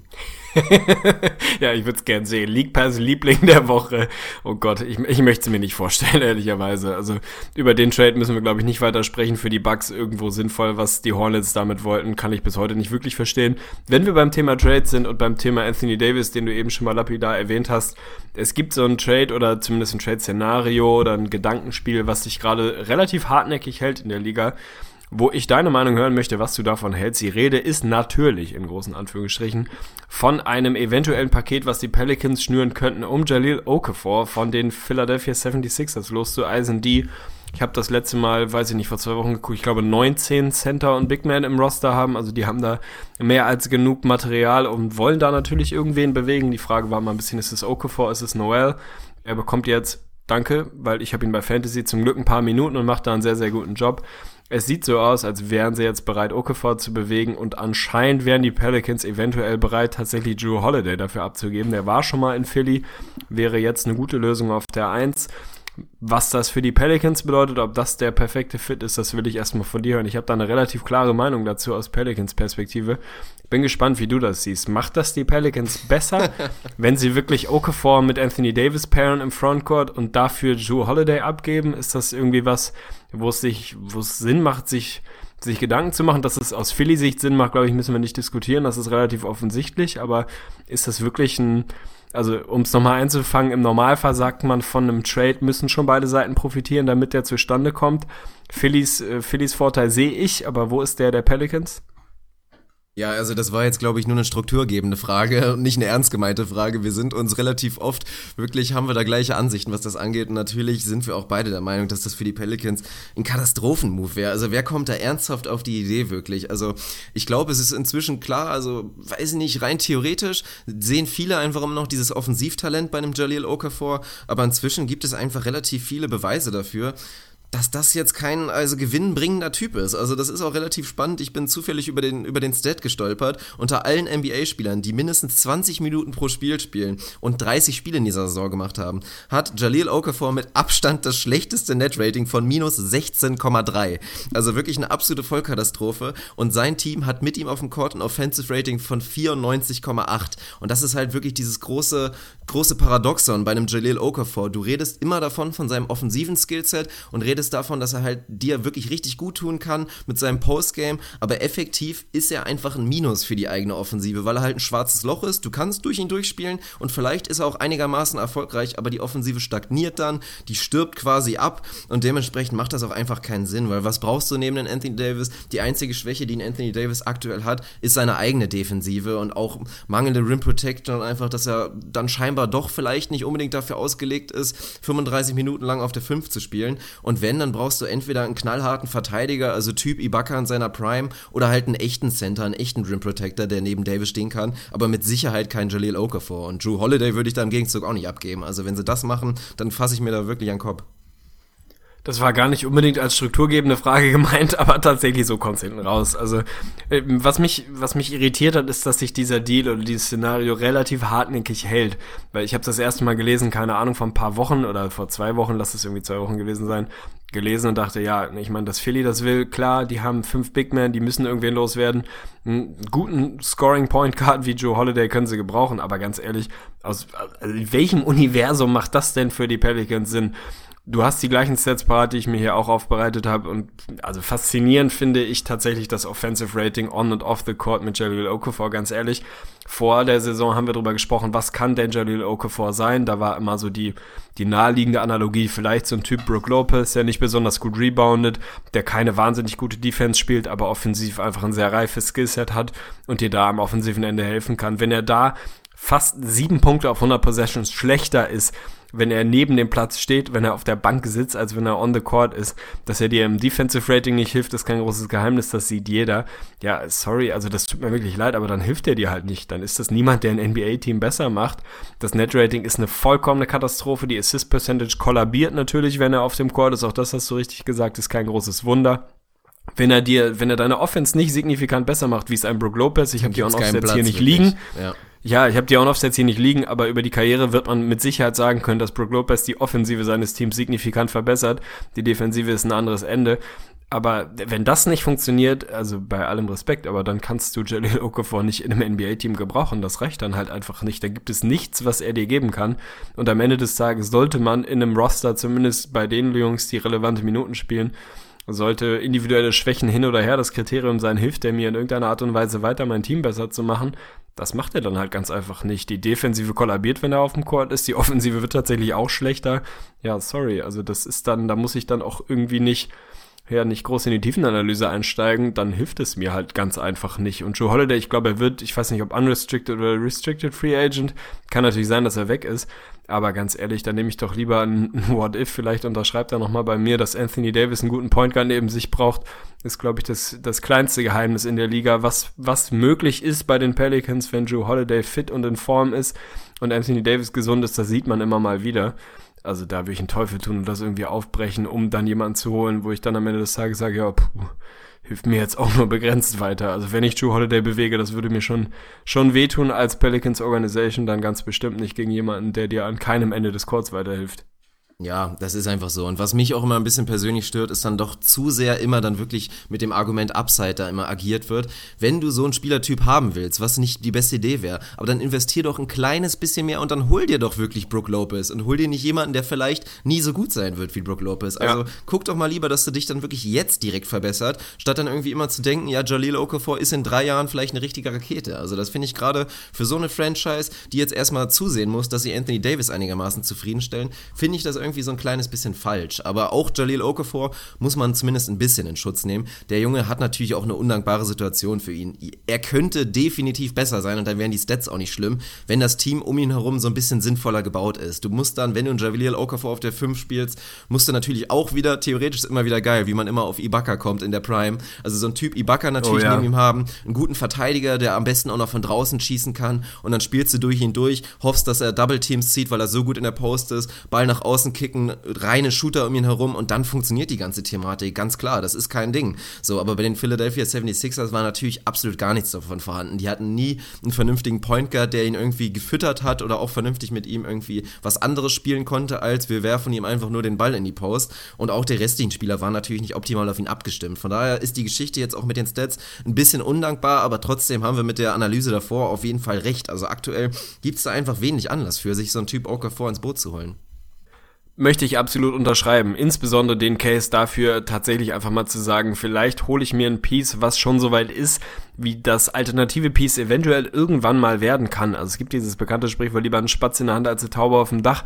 Ich sehe das immer wieder in der NBA. Mir wird's gefühlt ein bisschen zu viel im Moment. Also ob das jetzt so ein Jimmy Butler, Andrew Wiggins Szenario ist oder jetzt im Zweifel so dieser Okafor Brook Lopez-Vergleich. Also wer sagt mir denn, dass Andrew Wiggins jemals besser sein wird, als Jimmy Butler heute schon ist? Andersrum genau das Gleiche. Der, der Vergleich liegt irgendwie nahe, aber vielleicht wird Jalil Okafor niemals besser, als Brook Lopez jetzt gerade schon ist. Vielleicht wird er es, na klar, aber man muss halt auch irgendwann mal im Jetzt und Hier leben. Insofern bin ich absolut bei dir macht relativ wenig Sinn aus Sicht der Pelicans. Bin auch bei dir, was das Einfangen des in Anführungsstrichen Hates Angelo Okafor geht. Natürlich in einer anderen Situation kann der sicherlich auch, was die Advanced Metriken angeht, bessere Statistiken produzieren. Aber man muss sich aktuell schon fragen, wo hilft er dir so signifikant weiter? Macht er dich wirklich besser als Team in der Defensive? Garantiert nicht, im Rebounding mit Sicherheit nicht wenn die Offense nicht sehr, sehr gut ist, dann wird das für ihn immer schwierig sein, irgendwie ein, ein Plusspieler in dieser Liga zu sein und das wird es am Ende sein. Von daher ist für mich ein Trade-Gerücht, was ja, was in, ins Reich der Fabeln verweist gehört. Ich kann mir nicht vorstellen, dass das tatsächlich zustande kommt. Wenn doch, haben, haben die Sixers da einen sensationellen Move gemacht. Ich glaube es noch nicht. Ja, man muss da auf jeden Fall so ein bisschen gucken. Das ist ja, also dass der Trade passiert, ist keine Frage. Er hat ja jetzt auch schon im letzten Spiel gegen die Heat, was sie ja gewonnen haben, hat er schon DNP bekommen durch die ganze Trade-Thematik, weil eventuell sogar davon ausgegangen ist, dass er eventuell während des Spiels oder unmittelbar danach irgendwie getradet wird. Also ein Move geht, steht, glaube ich, unmittelbar bevor. Und da gibt's dann doch schon mehrere Teams, die da irgendwie in der Verlosung sind. Da müssen wir vielleicht nochmal ganz kurz drüber sprechen, welches Team da irgendwie Sinn machen könnte. Weil an sich, das ist für mich auch so ein kleines bisschen ambivalent. Ich will, dass Jalil Okafor mir das Gegenteil beweist. Ich habe da Bock drauf. Ich sehe auch gerne Leuten zu, die wirklich absolute gute Postspieler sind, die das einfach sehr gut können und so gut scoren können und auch effektiv sind. So, deswegen, ich will, dass er das zeigen kann und da ist die Frage, wo er das am besten machen kann und ob er das jemals als Starter machen kann, vor allen Dingen, weil wir haben oft drüber gesprochen, dass so ein Typ, Typ Zach Randolph, Typ L. Jefferson von der Bank bei einer Second Unit, die irgendwie eh Probleme hat, irgendwie eine gute Offense zu generieren, dass das immer ganz geil ist, den so ein bisschen als, als, als letzte Lösung zu haben, dass du mal sagen kannst, ja, okay, wenn nichts läuft, dann gib ihm einfach den Ball und lass ihn machen und dass du so so ein bisschen was generieren kannst. Aber muss man ein bisschen schauen. Ansonsten die vier Teams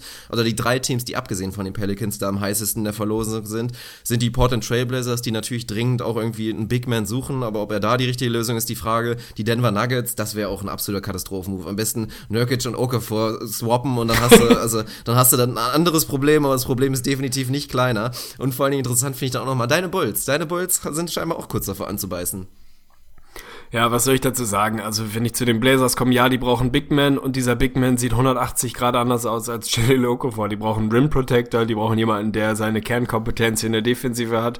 Und da hat sie Okafor nicht und wird sie auch nie haben. Also das macht für mich überhaupt keinen Sinn. Das ist halt so, hey, welches Team braucht eigentlich einen Big Man? Ja, die Blazers. Ja, und dann gucke ich mir den zwei Minuten an und sage, aber ganz bestimmt nicht den. Das macht halt überhaupt keinen Sinn. Ähnliches gilt eigentlich für die Nuggets. Also ich würde sagen, Josef Nurkic ist Stand jetzt der etwas bessere Jaleel Okafor. Die würden da ein Problem gegen das andere tauschen, macht überhaupt keinen Sinn. Bei den Bulls, ja, hm, Mann, theoretisch irgendwo, äh, irgendwo kann das schon passen, aber also ich will es auch nicht ernsthaft sehen, ganz ehrlich. Die Bulls haben ganz andere Baustellen. Dann hast du da halt irgendwie, du hast jetzt einen Taj Gibson, der, ich will jetzt nicht sagen ähnliches Skillset hat, der ist ja deutlich bessere Verteidiger.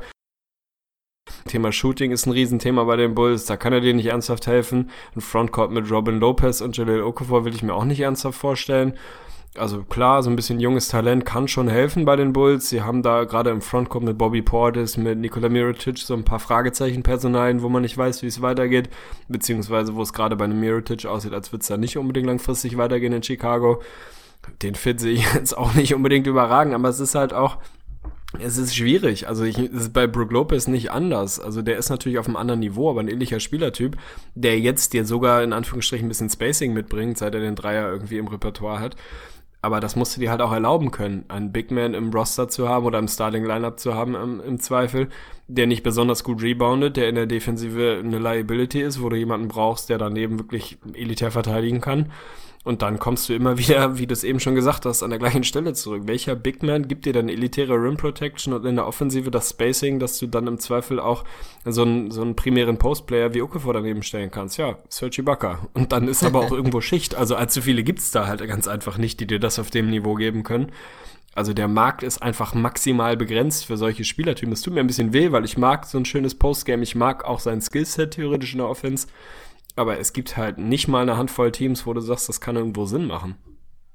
Ja, es ist relativ wenig, muss man schon sagen. Also ich meine, theoretisch, wir haben ja über Brook Lopez bei den Raptors mal so ein bisschen gesprochen. Ich finde das nach wie vor interessant. Aber wenn wir über Brook Lopez reden, dann ist der auch noch einfach klar der bessere Verteidiger. Also der ist sogar ein kleines bisschen unterschätzt, was seine Rim Protection angeht. Der ist ja. da definitiv nicht so gut wie sein Bruder Robin, aber ist auch nicht so katastrophal, wie man das vielleicht meinen kann. Er hat andere Schwächen in seiner Defense, aber die ist nicht unbedingt die glaskarre Rim Protection. Das ist schon okay und kann einigermaßen funktionieren, würde ich mal sagen. Von daher fände ich den bei den Pelicans auch gar nicht mal so uninteressant, theoretisch, weil es ist halt mit einem Anthony Davis hast du da eigentlich schon den perfekten Counterpart dann da im Frontcourt, weil der ja eh so gerne am Perimeter rumläuft, dass du dir das halt leisten kannst, dass du da so eine Präsenz hast. Und Brook Lopez ist dazu halt auch noch Stretch und kann selber inzwischen den Dreier werfen, wovon Okafor natürlich absolut meilenweit entfernt ist. Also von daher ist er der deutlich interessantere Kandidat, glaube ich, für viele. Ein bisschen teurer wäre definitiv. Man spricht ja davon, dass die, dass die Nets gerne zwei First Rounder hätten für ihn, was natürlich auch echt schon ein stabiler Preis ist. Aber muss man ein bisschen schauen. Aber ich würde sagen, man kann zusammenfassen.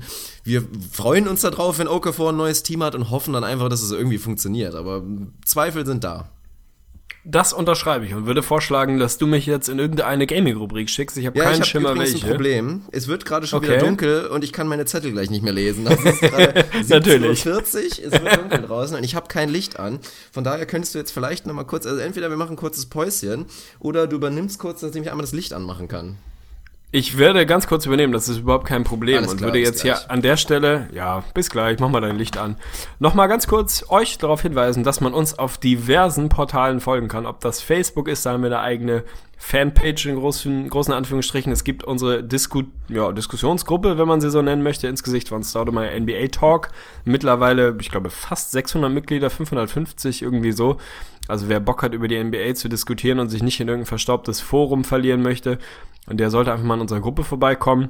Man kann uns auf Twitter folgen, da versuche ich gerade wieder ein bisschen Aktivität zu schüren. Ich weiß gar nicht, ob wir noch einen Snapchat-Account haben, vermutlich nicht, aber Instagram haben wir noch. Also schaut einfach rum auf den gängigen Kanälen. Wer Lust hat, uns finanziell ein bisschen zu supporten, dafür, dass wir hier zweimal die Woche tatsächlich, wir versuchen zumindest qualitativ hochwertigen Content rausladen, der kann das gerne tun, patreon.com und dann einfach nach unserem Podcast suchen ins Gesicht von Staudemeyer findet man uns, da kann man uns relativ relativ einfach mit wenig Aufwand ein paar Euronen im Monat überweisen. Wenn, wenn man denn Lust hat, das machen schon relativ viele von euch, da freuen wir uns drüber. Wenn da noch ein, zwei dazukommen, freuen wir uns. Und wer da nicht über die finanziellen Kapazitäten verfolgt, möchte ich nochmal dringend den Aufruf starten. Im iTunes Store, wo ihr eure Podcasts hört oder hören könnt, zumindest uns eine Bewertung dazulassen. Gerne eine positive, da freuen wir uns drüber. Wir stagnieren bei 119 Bewertungen, haben natürlich 5 Sterne im Schnitt, da danken wir euch sehr dafür. Das freut uns, das ist so unsere Insel der, der Resonanz und des Feedbacks, denn ansonsten machen wir viel und hauen viel raus und haben tatsächlich ein paar tausend Hörer auf jeder Folge, aber man kriegt natürlich nur von einem Bruchteil direktes Feedback. Insofern freuen wir uns, wenn wir es irgendwo indirekt bekommen. Lasst uns eine Bewertung da. Ich hoffe, Dirk ist wieder zurück, hat Licht an. Ich werde jetzt gamen. Wir brüsten uns immer damit, einer der, nein, nicht einer der, das stimmt nicht, sondern der innovativste, einfallsreichste deutsche NBA-Podcast zu sein.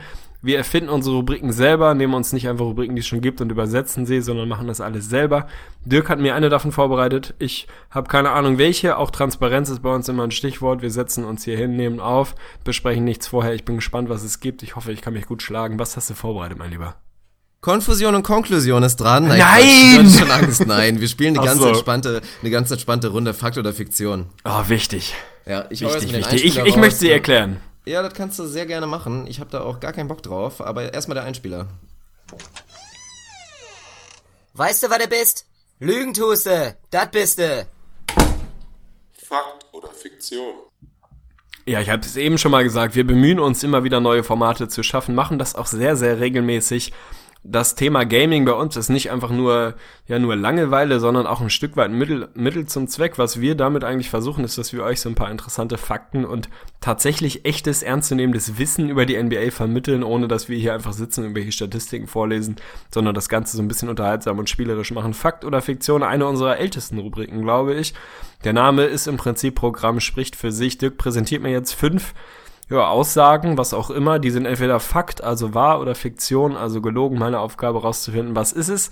Fünf Stück bekomme ich. Ich versuche über 500 zu kommen, also mindestens dreimal richtig zu legen. Ist es ein Gamble? 50-50 ist schon mal gut. Man kann auch völlige Ahnungslosigkeit einigermaßen kaschieren. Ich hoffe, dass ich da vielleicht auch ein bisschen Content liefern kann. Also Fakt oder Fiktion, mal lieber. Ich danke dir jetzt schon mal. Hau raus. Ja, fangen wir doch mal mit der ersten Sache an. Und zwar, die erste Aussage lautet, die große 30 ist hier das Thema. Von allen Spielern in der NBA, die mindestens 30 Minuten pro Spiel spielen, 30 Spiele gemacht haben und auch 30 Spiele schon dieser Saison gewonnen haben, ist Dennis Schröder derjenige mit dem schlechtesten Net-Rating. Fakt oder Fiktion? Herzlichen Glückwunsch an dieser Stelle. Wahnsinn. Also, ich weiß, ich muss es ja mal irgendwie eingrenzen. 30 Spiele gewonnen heißt im Prinzip natürlich klarer Winning Record. Wir sind noch weit weg, oder was heißt weit weg, aber ein Stück weg von 60 Spielen, zumindest die meisten Teams. Also wir reden über Teams, die positiv sind, das schränkt es schon mal ein.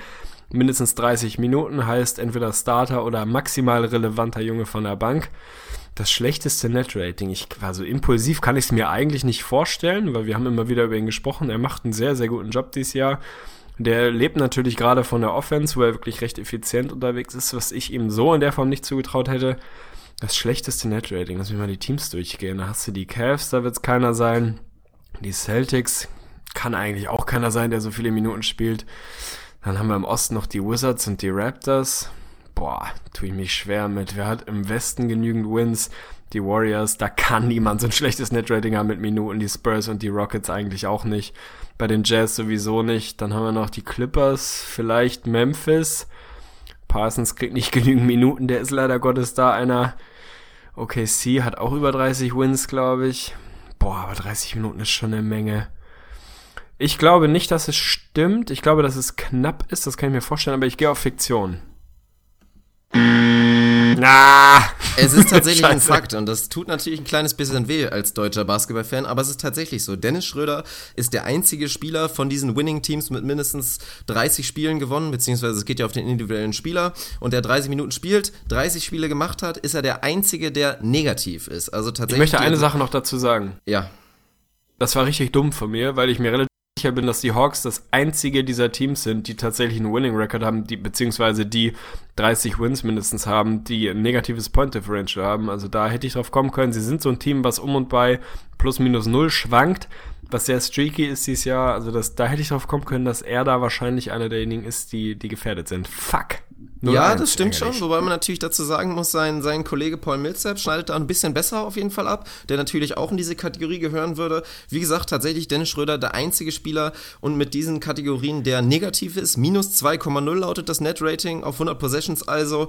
Wenn Dennis Schröder auf dem Platz steht für die Atlanta Hawks, kein anderer, wie gesagt. Platz 2 dahinter ist Andre Robertson, plus 2 sein Net-Rating. Marcus Holl tatsächlich Dritter, plus 2,7 und natürlich auch sehr spannend. Diese, angeführt wird diese Riege natürlich von vier Warriors Warriors, die alle, also bei plus 15 geht los und endet dann irgendwie bei plus 17,4 bei Stephen Curry, was absoluter Wahnsinn ist. Das ist natürlich echt krass. Ja, so ist es halt, wenn du die Teams reinweise aus der Halle bombst. Scheiße, 0-1, da ist ein bisschen Druck auf dem Kessel. Jetzt machen wir weiter. Ja, weiter geht's. Also, jetzt, oh Mann, ich kann es immer noch nicht so gut lesen. Das Licht ist hier echt scheiße. Also gut, es geht weiter. In der Liste der Top 10 Rookies, was Minuten pro Spiel angeht, sind mehr Second Rounder oder Undrafted Guys als First Rounder. Oh, leck mich am Arsch. oh Gott. Ja, herzlichen Glückwunsch. Das ist natürlich sensationell schwierig. Da muss ich jetzt auch nicht groß anfangen, in die Analyse zu gehen. Da kriege ich nicht genügend von zusammen und kann nicht genau differenzieren, wer ist da wirklich Second Round oder Undrafted. Es gibt eine ganze Menge, die tatsächlich recht spät gezogen wurden, die ordentlich Minuten bekommen. Minuten ist natürlich eh immer so ein Thema. Boah, ich kann es mir vorstellen. Ich kann es mir sehr, sehr gut vorstellen. Problem ist, ich neige ja dazu, so Twisted Psychology anzuwenden in diesem Spiel. Dass du zweimal nacheinander Fakt gehst, kann ich mir eigentlich nicht vorstellen. Andererseits glaube ich, dass du glaubst, dass ich mir nicht vorstellen oh kann, oh Gott, dass du zweimal nacheinander Fakt nimmst. Nein, ich versuche mal die, den psychologischen Aspekt rauszuhalten. Ich kann es mir sehr, sehr gut vorstellen, dass das hinkommt. Es wird verdammt knapp sein, da bin ich mir hat diese Rubrik so an sich. Ich gehe tatsächlich mit maximalen Bauchschmerzen auf Fakt. Richtig. Ja, das ist richtig. Und das ist doch schon wirklich ein sehr spannender Fakt, muss man sagen, um mal die Top 10 aufzuzählen. An der Spitze steht dann doch Brandon Ingram, spielt glaube ich 28 Minuten so um den Dreh. War natürlich, ja, ein sehr hoher Pick. Der zweite Pick des Drafts ist so eine kleine Enttäuschung, muss man vielleicht an einer anderen Stelle mal ein bisschen drüber reden, aber ist halt auch noch sehr roh und sehr jung. Auf Platz 2 ist schon jemand, den kennen glaube ich, ja, da muss man schon ein sehr, sehr solider NBA-Fan sein, um von dem Jungen überhaupt mal gehört zu haben. Das ist, ich habe den Vornamen gerade nicht aufgeschrieben, ich würde mich nicht verbürgen wollen, ich glaube, er heißt Charles McGruder von Miami, von den Miami Heat. Die zweitmeisten Minuten unter den Rookies. Auf Platz 3 Malcolm Brockton, dann kommt Embiid, Darius Saric, Yogi Farrell ist mit dabei, Isaiah Whitehead, Andrew Harrison, Sabonis und auch einer, den ich nicht lesen kann. Das ist natürlich auch ganz spannend. Nein, Dori Dorian Finney-Smith ist da der Letzte in der Top 10. Und jetzt kommt's halt. Also Brandon Ingram, Embiid, Saric und Sabonis, die einzigen First-Round-Picks. Dann haben wir mit Brogdon, mit einem Whitehead, mit einem Harrison wirklich drei Second-Round-Picks und drei Undrafted Guys. Also McGruder, Yogi Farrell und auch Finney Smith alle undrafted und haben da wirklich eine sehr, sehr solide Nische für sich gefunden. Also Shoutout an die Jungs auf jeden Fall und fand ich ganz spannend. Definitiv spannend. Shoutout an mich. 1-1 Ausgleich ist wichtig. Kurs 500 passt. Also gönn mir mal, gönn mir, gönn mir mal Nummer 3. Ja, dann geht's weiter. Und hier steht, glaube ich, in sehr, sehr schlechter Handschrift. Unter allen als Seven-Footern gelisteten Spielern, die qualifiziert sind für, das, für die Three-Point-Percentage für das Leaderboard, gibt es keinen, der 40% von draußen schießt. Fakt oder Fiktion? Wow, ach Gott, das ist schwierig. Also, wenn man mal die Seven-Footer durchgeht, da ist natürlich immer wieder die Frage, wer ist eigentlich einer, wer ist keiner. Du wirst das offizielle Listing genommen haben. Kevin Durant schießt keine 40%, aber ist wahrscheinlich auch im offiziellen Listing kein Seven-Footer, auch wenn er das tatsächlich de facto mit Sicherheit ist. Die Diskussion gibt's auch seit Jahren. Da ist natürlich so ein bisschen die Frage, wer kommt da in Frage? Also Nowitzki wird dies Jahr keine 40% schießen. Was mit Ryan Anderson ist ja 7 Feet, schießt er 40%? Wahrscheinlich nicht. Zu hohes Volumen. Wer qualified überhaupt, ist dann die nächste Frage. Also, boah, ich muss mal jemanden finden, der da irgendwie mit reingehört. Problem ist immer das Thema Volumen. Wer qualified eigentlich? Also du musst halt schon relativ regelmäßig schießen, um da irgendwo mit reinzugehören. Ja, hat Embiid? Qualified Embiid? Wahrscheinlich nicht. Der schießt bestimmt über 40 Prozent. Ich weiß es nicht. Ich, ich ah, tu mich schwer, einen Finger drauf zu legen, wer es ist. Ich glaube, dass da irgendjemand sich reingesneakt hat und Perfektion. Ach, es ist auch wieder ein Fakt tatsächlich. Und du warst eigentlich auf einem ganz guten Dampfer. Du bist das ein bisschen durchgegangen. Also erstmal die Kandidaten, die du so genannt hast, auch ein Anderson und so.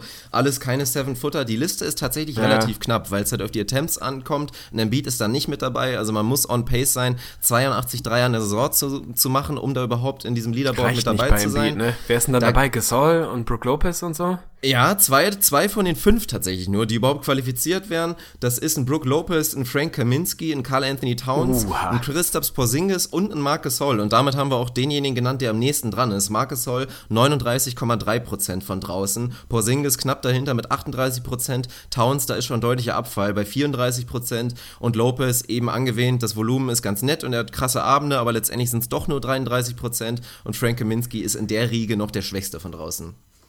Das hätte ich dir sagen können. Wenn du mir vorher gesagt hättest, dass MB zum Beispiel nicht qualified, hätte ich es Aber der wahrscheinlich schießt, glaube ich, auch keine entschieden. 40 Prozent mehr. Das ist ein bisschen nach unten Nee? gegangen. Nee, ich glaube nicht mehr. Ärgerlich. 1-2. Das ist schwierig. Scheiße, jetzt brauche ich, jetzt muss ich Back-to-Back gehen und zwei richtige raushauen.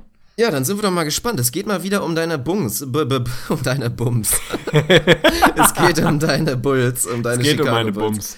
Es geht um deine Bums. Und da bin ich jetzt mal natürlich besonders gespannt, ob du das richtig beantworten kannst. Der nächste Fakt oder eventuell Fiktion lautet: Ein geläufiger Spitzname von dem Bull Big Man Cristiano Felicio ist Fat Ronaldo. Fakt oder Fiktion?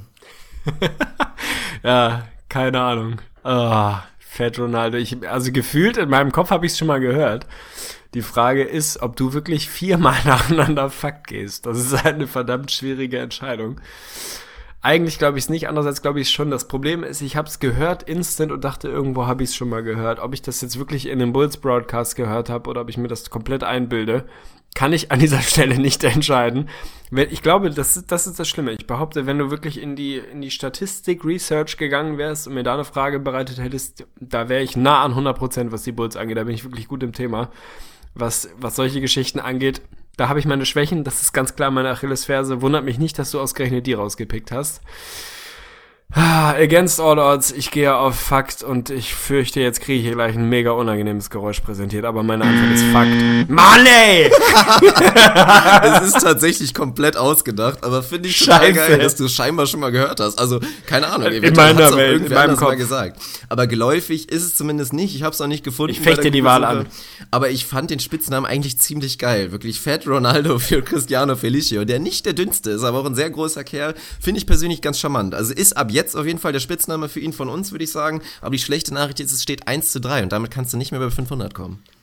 Es ist Sonntag 18 Uhr. Ich werde mich gleich in meinen League Pass einloggen und werde jedes Chicago Oh von vorne bis Ende durchgucken und Du irgendwo darauf warten, dass Tisch jemand. Fat Ronaldo sagt. Und am grünen Tisch hole ich mir hier das 2-2. Das Scheiße, will ich dir Mann. geben. Also wenn Ärgerlich. du das machst, dann, dann kannst du den eventuell noch holen. Aber jetzt zumindest, um dir die Chance dann zumindest noch zu wahren, brauchst du den Punkt dann ganz dringend, überhaupt dann trotzdem noch über 500 zu kommen. Also konzentrier dich nochmal, streng dich nochmal an. Die Tu ich. letzte Aussage also. Muss ich mir erstmal nochmal durchlesen, habe ich absolut keine Erinnerung dran. Aha. Okay. Nee, auch nicht. Hier steht nochmal was anderes. Also, jetzt bin ich soweit. Es gibt fünf oder mehr Point Guards in der NBA aktuell als Point Guard gelistete Spieler, die mehr als acht Assists per Game averagen. Fakt oder Fiktion? Wow, das ist auf jeden Fall maximal schwierig. Also lass mich mal drüber nachdenken, wer da so in Frage kommt. Da hast du natürlich einen Chris Paul, wenn er denn qualified, aber würde ich einfach mal von ausgehen. Du hast John Wall, der natürlich über den acht, acht hast du gesagt, glaube ich, bist. Du hast einen Westbrook, du hast einen Harden. Jetzt habe ich nicht mitgezählt. Harden, Wall, Westbrook, Paul sind schon mal vier. So, was hast du gesagt? Mehr als vier oder mehr als fünf? Fünf oder mehr war die Aussage. Ah, Okay, also mindestens fünf. Also ich komme auf Harden, ich komme auf Wall, ich komme auf Westbrook, ich komme auf Paul. Das sind so No-Brainer, vier Stück, die sind relativ klar. Dann ist die Frage, was ist mit Drew Holiday? Was ist mit Jeff Teague? Fairerweise muss man ihn mit reinnehmen. Spielt eine sehr, sehr, sehr gute Saison Sneaky bei den Pacers, auch wenn die Pacers insgesamt so ein bisschen krachig sind. Was ist mit Rubio? Rubio normalerweise, wenn er spielt, sollte da auch sein.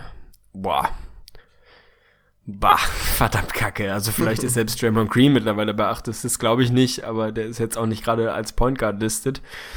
Ansonsten so die Lowrys, die Rondos und die Dragics dieser Welt, die sind auf jeden Fall drunter, nicht ewig weit, aber so weit ist es dann doch nicht. Also für mich ist es, ich weiß nicht, was mit Rubio ist. Ich, hinter jeder Aufgabe, die du mir hier in der Quiz-Rubrik stellst, dass irgendwo Ricky Rubio oder LeBron James mit, mit einer Rolle spielt. Von daher kann ich mir vorstellen, dass beide über, also LeBron ist garantiert über 8, aber zählt natürlich nicht.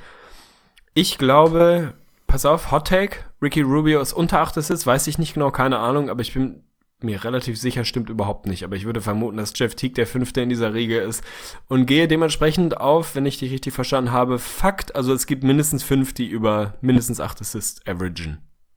Nein!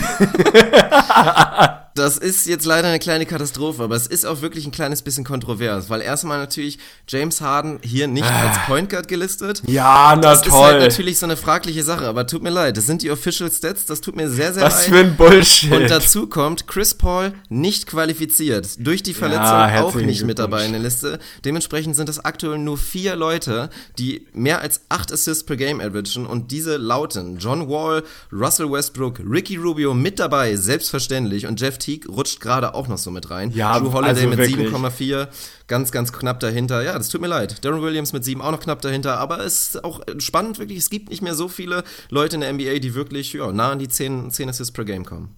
Das ist richtig, das fechte ich trotzdem an. Das ist ja wohl vollkommen lächerlich. Also ganz ehrlich, dass Chris Paul nicht qualified, sehe ich noch ein. Der hat nicht genügend Spiele gemacht. Aber dass James Harden nicht als Point Guard zählt, also bitte. Das macht halt einfach keinen Sinn. Das regt mich genauso in den Fantasy-Ligen auf.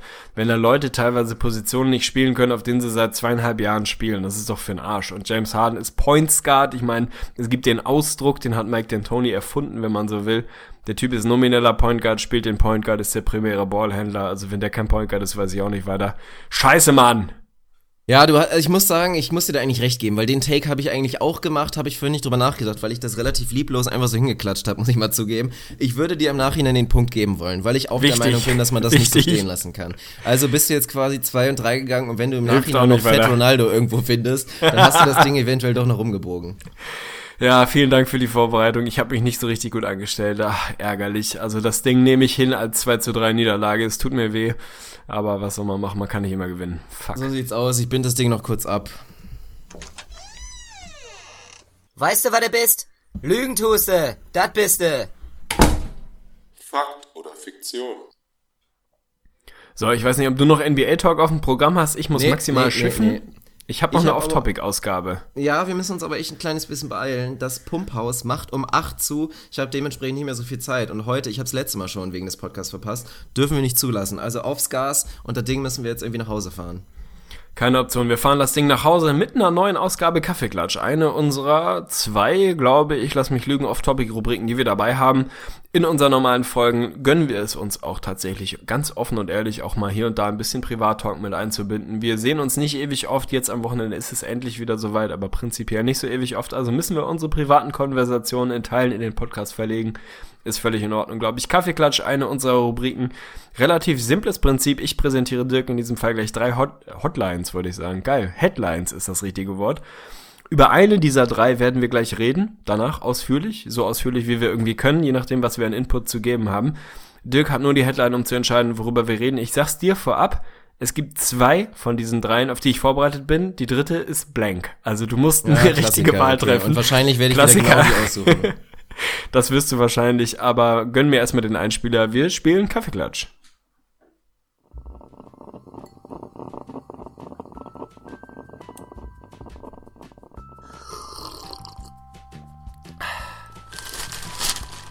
So, was haben wir denn heute? Michaela Schäfer hat sich schon wieder den Busen vergrößern lassen? Tegli, komm mal her. Dann musst du dir anhören. Die eine, die hat sich wieder den Busen... Junge, ich hab dir schon hundertmal gesagt, dass du mich in meinem freien Tag in Ruhe lassen sollst. Was ist daran so schwer? Kaffeeklatsch mit Tegli und Fünkli. Wundervoll, nach wie vor einer der schönsten Einspieler von allen, die wir so haben. Die drei Headlines in der Reihenfolge. Headline Nummer eins: Peter Maffei, Olivia Jones und Co. Diese Promis wählen heute den Bundespräsidenten. Nee, ist schon mal raus. Ist direkt raus. Scheiße. Jetzt hast du noch 50-50 für ich bin vorbereitet oder nicht. Relativ simpel. Thema Prinz Harry und Meghan Markle heimlich verlobt? Das ist dran an den Gerüchten. Thema Nummer drei Pipi-Eklat am Rathaus. Starbucks ließ diese Schwangere nicht aufs Klo. Ach du meine Güte. Also ich gehe jetzt mal stark davon aus, weil du natürlich ein riesen Suits und Meghan Markle Fan bist, in dem Sinne Rachel Zane Fan. Würde ich jetzt mal vermuten, dass du darauf vorbereitet bist, auf irgendeine abstruse Art und Weise, die nah ins Perverse geht, würde ich mal sagen. Thema Nummer drei ist absolut scheiße eigentlich auch. Also diesmal bin ich absolut gar nicht hype von, von keinem Thema. Und würde dann Was? eventuell doch nochmal ein 180 machen und auf Thema 1 gehen. Dann nehmen wir Thema Nummer eins. Peter Maffay, Olivia Jones und Co. Diese Promis wählen heute den Bundespräsidenten. Ich weiß nicht, ob das eine gute Wahl war von dir, ist mir aber auch völlig egal. Die politisch Interessierten von euch werden es mitbekommen haben und der Rest im Zweifel auch heute, Nee, jetzt ich möchte es gerade doch nicht. lief. Ich möchte es doch nicht. Was ist denn mit dir? Was Mann, ist denn? Mann, Sag mir einfach, was das beste Thema ist. Nee, nee, wir machen jetzt Thema eins. Du hast Okay. die Wahl entschieden und das machen wir so.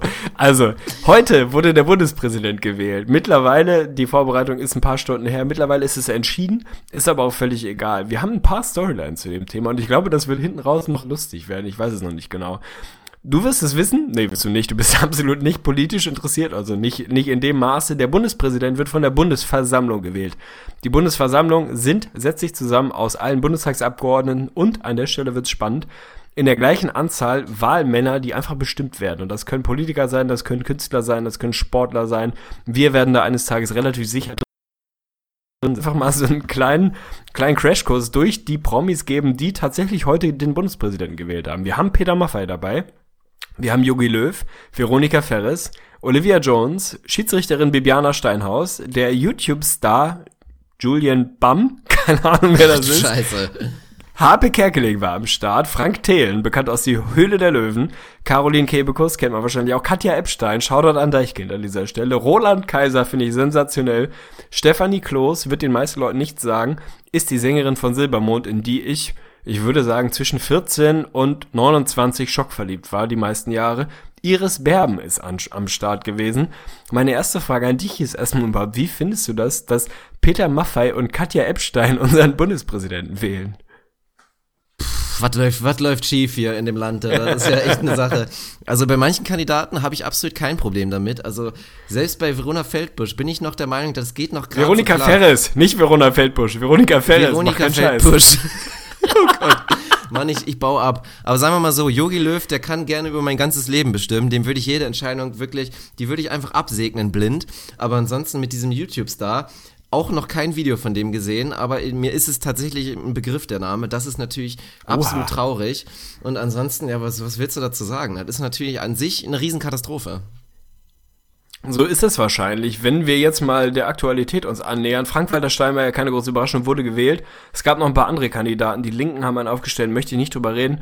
Der Vater von Martin Sonneborn stand zur Wahl, finde ich persönlich natürlich ein Highlight. Mir sind, ist die Partei sehr, sehr nah. Ich habe sie ein paar Mal gewählt, finde ich großartig. Aber worüber ich eigentlich mit dir sprechen möchte, es gab einen weiteren, in Anführungsstrichen unabhängigen Kan- Kandidaten. Es war Alexander Holt. Und wer von euch ein bisschen älter ist, Richter Alexander kennen. Holt? Richter Alexander Holt stand ja zur, zur Wahl als Bundespräsident. Und da will ich von dir eigentlich erstmal eine Rapid Reaction, eine Instant Reaktion. Wie großartig wäre denn bitte ein Bundespräsident Richter Alexander Holt, den wir alle von Sat 1 kennen, weil er irgendwie jeden Mittag über zehn Jahre im Fernseher saß. Das wäre die absolut perfekte Wahl gewesen. Das ist einfach so. Der Junge kann das. Er ist ein super Fernsehrichter gewesen. Absolut sympathisch vor allen Dingen auch. Der hat einfach, also wenn der redet, da kriegt man einfach ein Lächeln aufs Gesicht. Hätte mir extrem gut gefallen. Ich meine, der Bundespräsident ist ja wirklich, das ist ja reine Deko, muss man mal dazu sagen. Von daher, dann nimm doch einen Richter Alexander Holt, der da einfach einen super Job gemacht hätte. Bin ich absolut bei dir. Natürlich, es gibt den einen, an den wir gerade alle denken, sind wir mal ehrlich. Wir, wir, wir sind hier ein paar Sky tausend. Leute, die sich mit der, natürlich ist es Sky Dumont. Also der Junge wäre prädestiniert dafür. Ich kann mir auch in einem Paralleluniversum Boris Becker ganz gut vorstellen. Aber Alexander Holt wäre ja wohl der Legende gewesen. Ja. Ich weiß nicht, wie es bei dir ist. Ich habe früher Richtershows leider Gottes relativ viel geguckt. Ich habe mir hier so ein persönliches Ranking gemacht, das will ich jetzt nicht vorlesen, aber möchte dir tatsächlich was präsentieren, wo ich mir nicht sicher bin, ob, ob du da mitgehen kannst. Wir alle kennen, glaube ich, Alexander Holt, die meisten von uns kennen Richterin Barbara Salesch. Vielleicht haben noch ein, zwei völlig verkorkste von euch sich das Jugendgericht oder das Familiengericht reingezogen. Aber der sneaky MVP unter den, ich nenne es jetzt einfach mal Gerichtsshows im deutschen Fernsehen, Lenzen und Partner. Hast du das jemals geguckt, mein Lieber? Das ist der mit dem geilen Bart, oder? Ja. Ja, Oh, ich hab's nicht, ich hab's nicht wirklich geguckt. Also ich muss auch wirklich sagen, Richter Alexander Holt habe ich wahrscheinlich am häufigsten geguckt und das den Rest dann doch zu Recht absolut sehr sehr wenig. Also auch Lenzen und Partner war war da nicht so oft bei mir dabei. Finde ich schade. Habe ich tatsächlich relativ viel geguckt, weil irgendwie war der Typ ein Macker. Ich weiß nicht genau wieso, aber er war der, der MIP Most Improved Award unter den Richtershows. Hat katastrophal angefangen. Ich würde sagen, die Schauspieler war halt so die Riege bei unter uns durchs Casting gefallen. Leider Gottes zu nichts zu gebrauchen, aber für Linzen und Partner, weiß ich nicht, Mittwochnachmittags auf Sat 1 reicht es noch. ist für mich absolut der sneaky MVP unter den Gerichtsshows. Finde ich schade, dass da tatsächlich Alexander Holt keine Mehrheit für sich gewinnen konnte. Hätte ich gefeiert, wenn man international hätte sagen können, guck mal, der Typ hat früher eine Gerichtsshow auf Sat 1 gehabt, ist jetzt Bundespräsident am Ende des Tages. Wer da irgendwie durch die Welt fliegt und hier und da mal in die Kamera winkt, ist eigentlich auch egal. Schade, dass es der Vater von Martin Sonneborn nicht wird. Jetzt ist es halt irgend so ein angegrauter Frank-Walter Steinmeier. Mehr habe ich dazu auch nichts zu sagen. Schade, dass du kein anderes Thema gewählt hast. Toll. Ja, aber dann sag doch nochmal kurz, das interessiert mich ja nochmal, mit deiner wirklich Experten. Du bist ja der Experte, was Politik angeht hier in unserem Podcast. Ja. Wie siehst du denn überhaupt wirklich das Amt des Bundespräsidenten? Ist ein schwieriges Thema, ist also natürlich für den, für den gemeinen Politikbeobachter, würde ich sagen, wirkt es einigermaßen überflüssig. Natürlich, Ja. was macht der schon groß, macht hier und da eine Weihnachtsansprache und irgendwie winkt in die Kamera. Ich würde mir wünschen, es wäre relevanter, weil ich glaube, und jetzt wird's tatsächlich, jetzt wird's richtig underwhelming. Also jetzt wird's hier so ein bisschen, bisschen Real Talk.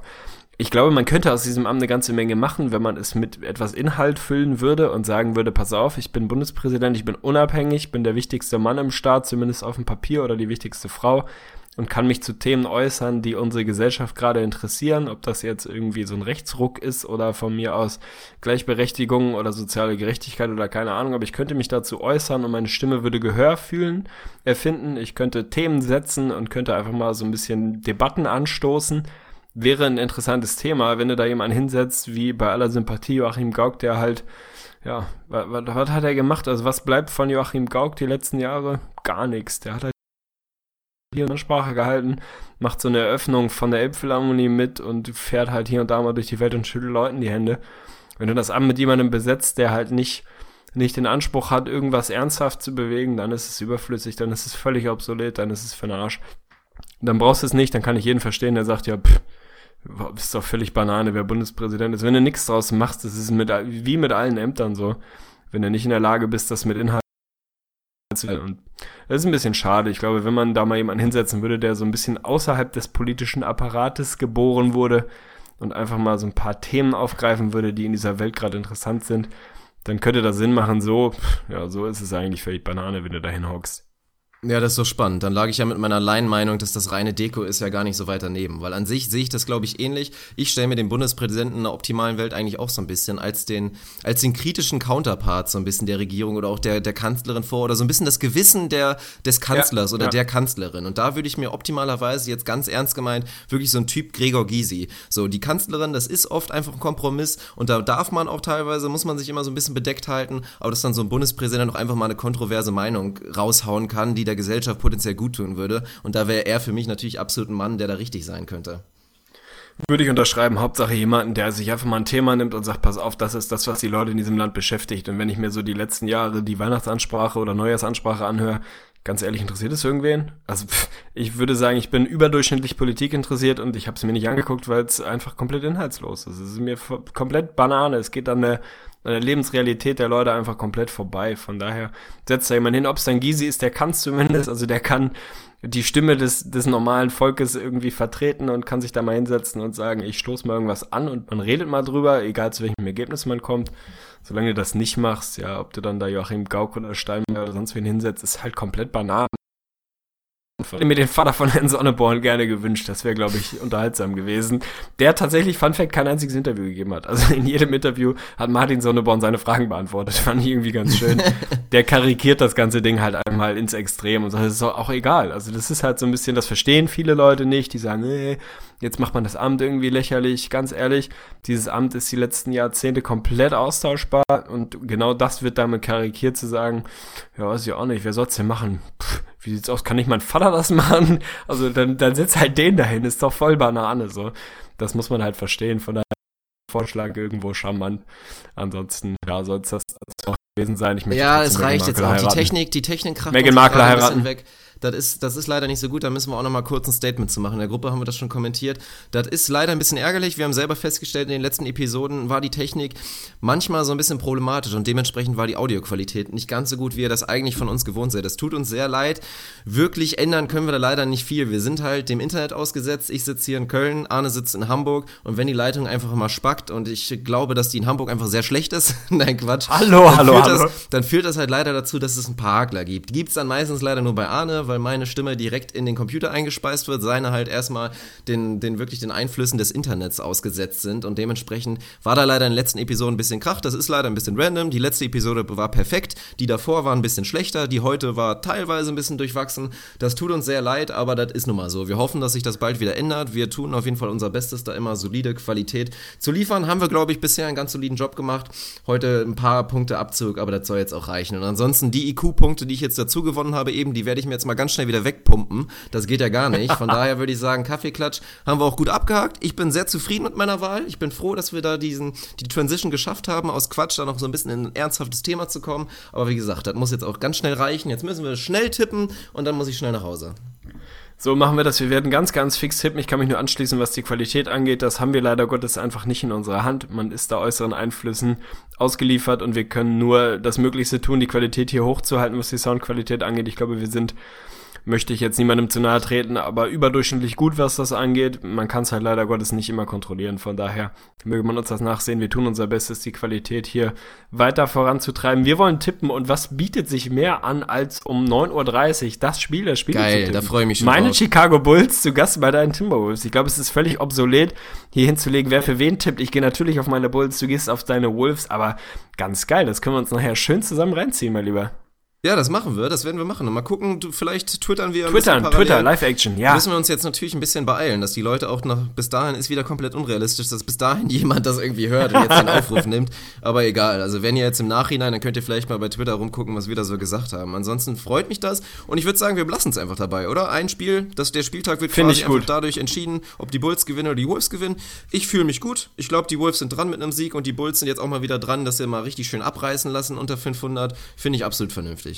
Damit kann ich gut leben, dass wir das dabei wirklich belassen und heute nicht noch irgendwie Pistons gegen Raptors tippen. Wir bleiben dabei. Ich Bulls, du Wolves, das können wir hier schön so stehen lassen. Ich wünsche dir viel Spaß beim Pumpen, mein Lieber. Ich muss dringend schiffen, falls es irgendjemand interessiert. Euch vielen Dank fürs Zuhören. Ich habe es vorhin schon in meinem kurzen Minuten-Case, als Dirk sein Licht anmachen musste, gesagt. Folgt uns auf allen möglichen Plattformen. Lasst uns eine Vor Bewertung allen Dingen bei da. Instagram. Ich werde später das Andy Herzog-Foto raushauen. Oh ja, bitte auch bei Instagram, bei Snapchat, wo auch immer. Lasst uns gerne 2, 3 Euro im Monat da, gerne auch 10, wenn ihr ein bisschen was überhaupt und meint, dass das irgendwie cool ist, dass wir hier zweimal die Woche was raushauen. Bei patreon.com slash ins Gesicht von Dann kann Arne sich auch eine bessere machen. Internetleistung leisten. So ist es, dann kann ich auch zu Kabeldeutscher gehen und sagen, Upgrade, Upgrade. Ansonsten danke ich dir, mein Lieber, war eine bummelige Ausgabe. Wir hören uns vielleicht noch diese Woche, weiß ich nicht genau, spätestens am Freitag, mein Lieber, sehen wir uns. Ich freue mich maximal, ich bin absolut hyped, da werden wir ein schönes Wochenende, langes Wochenende verbringen. Ja, euch vielen Dank für alles, reinhauen, Shoutout ins Gesicht von Staudemeyer, Enk. Buckle up for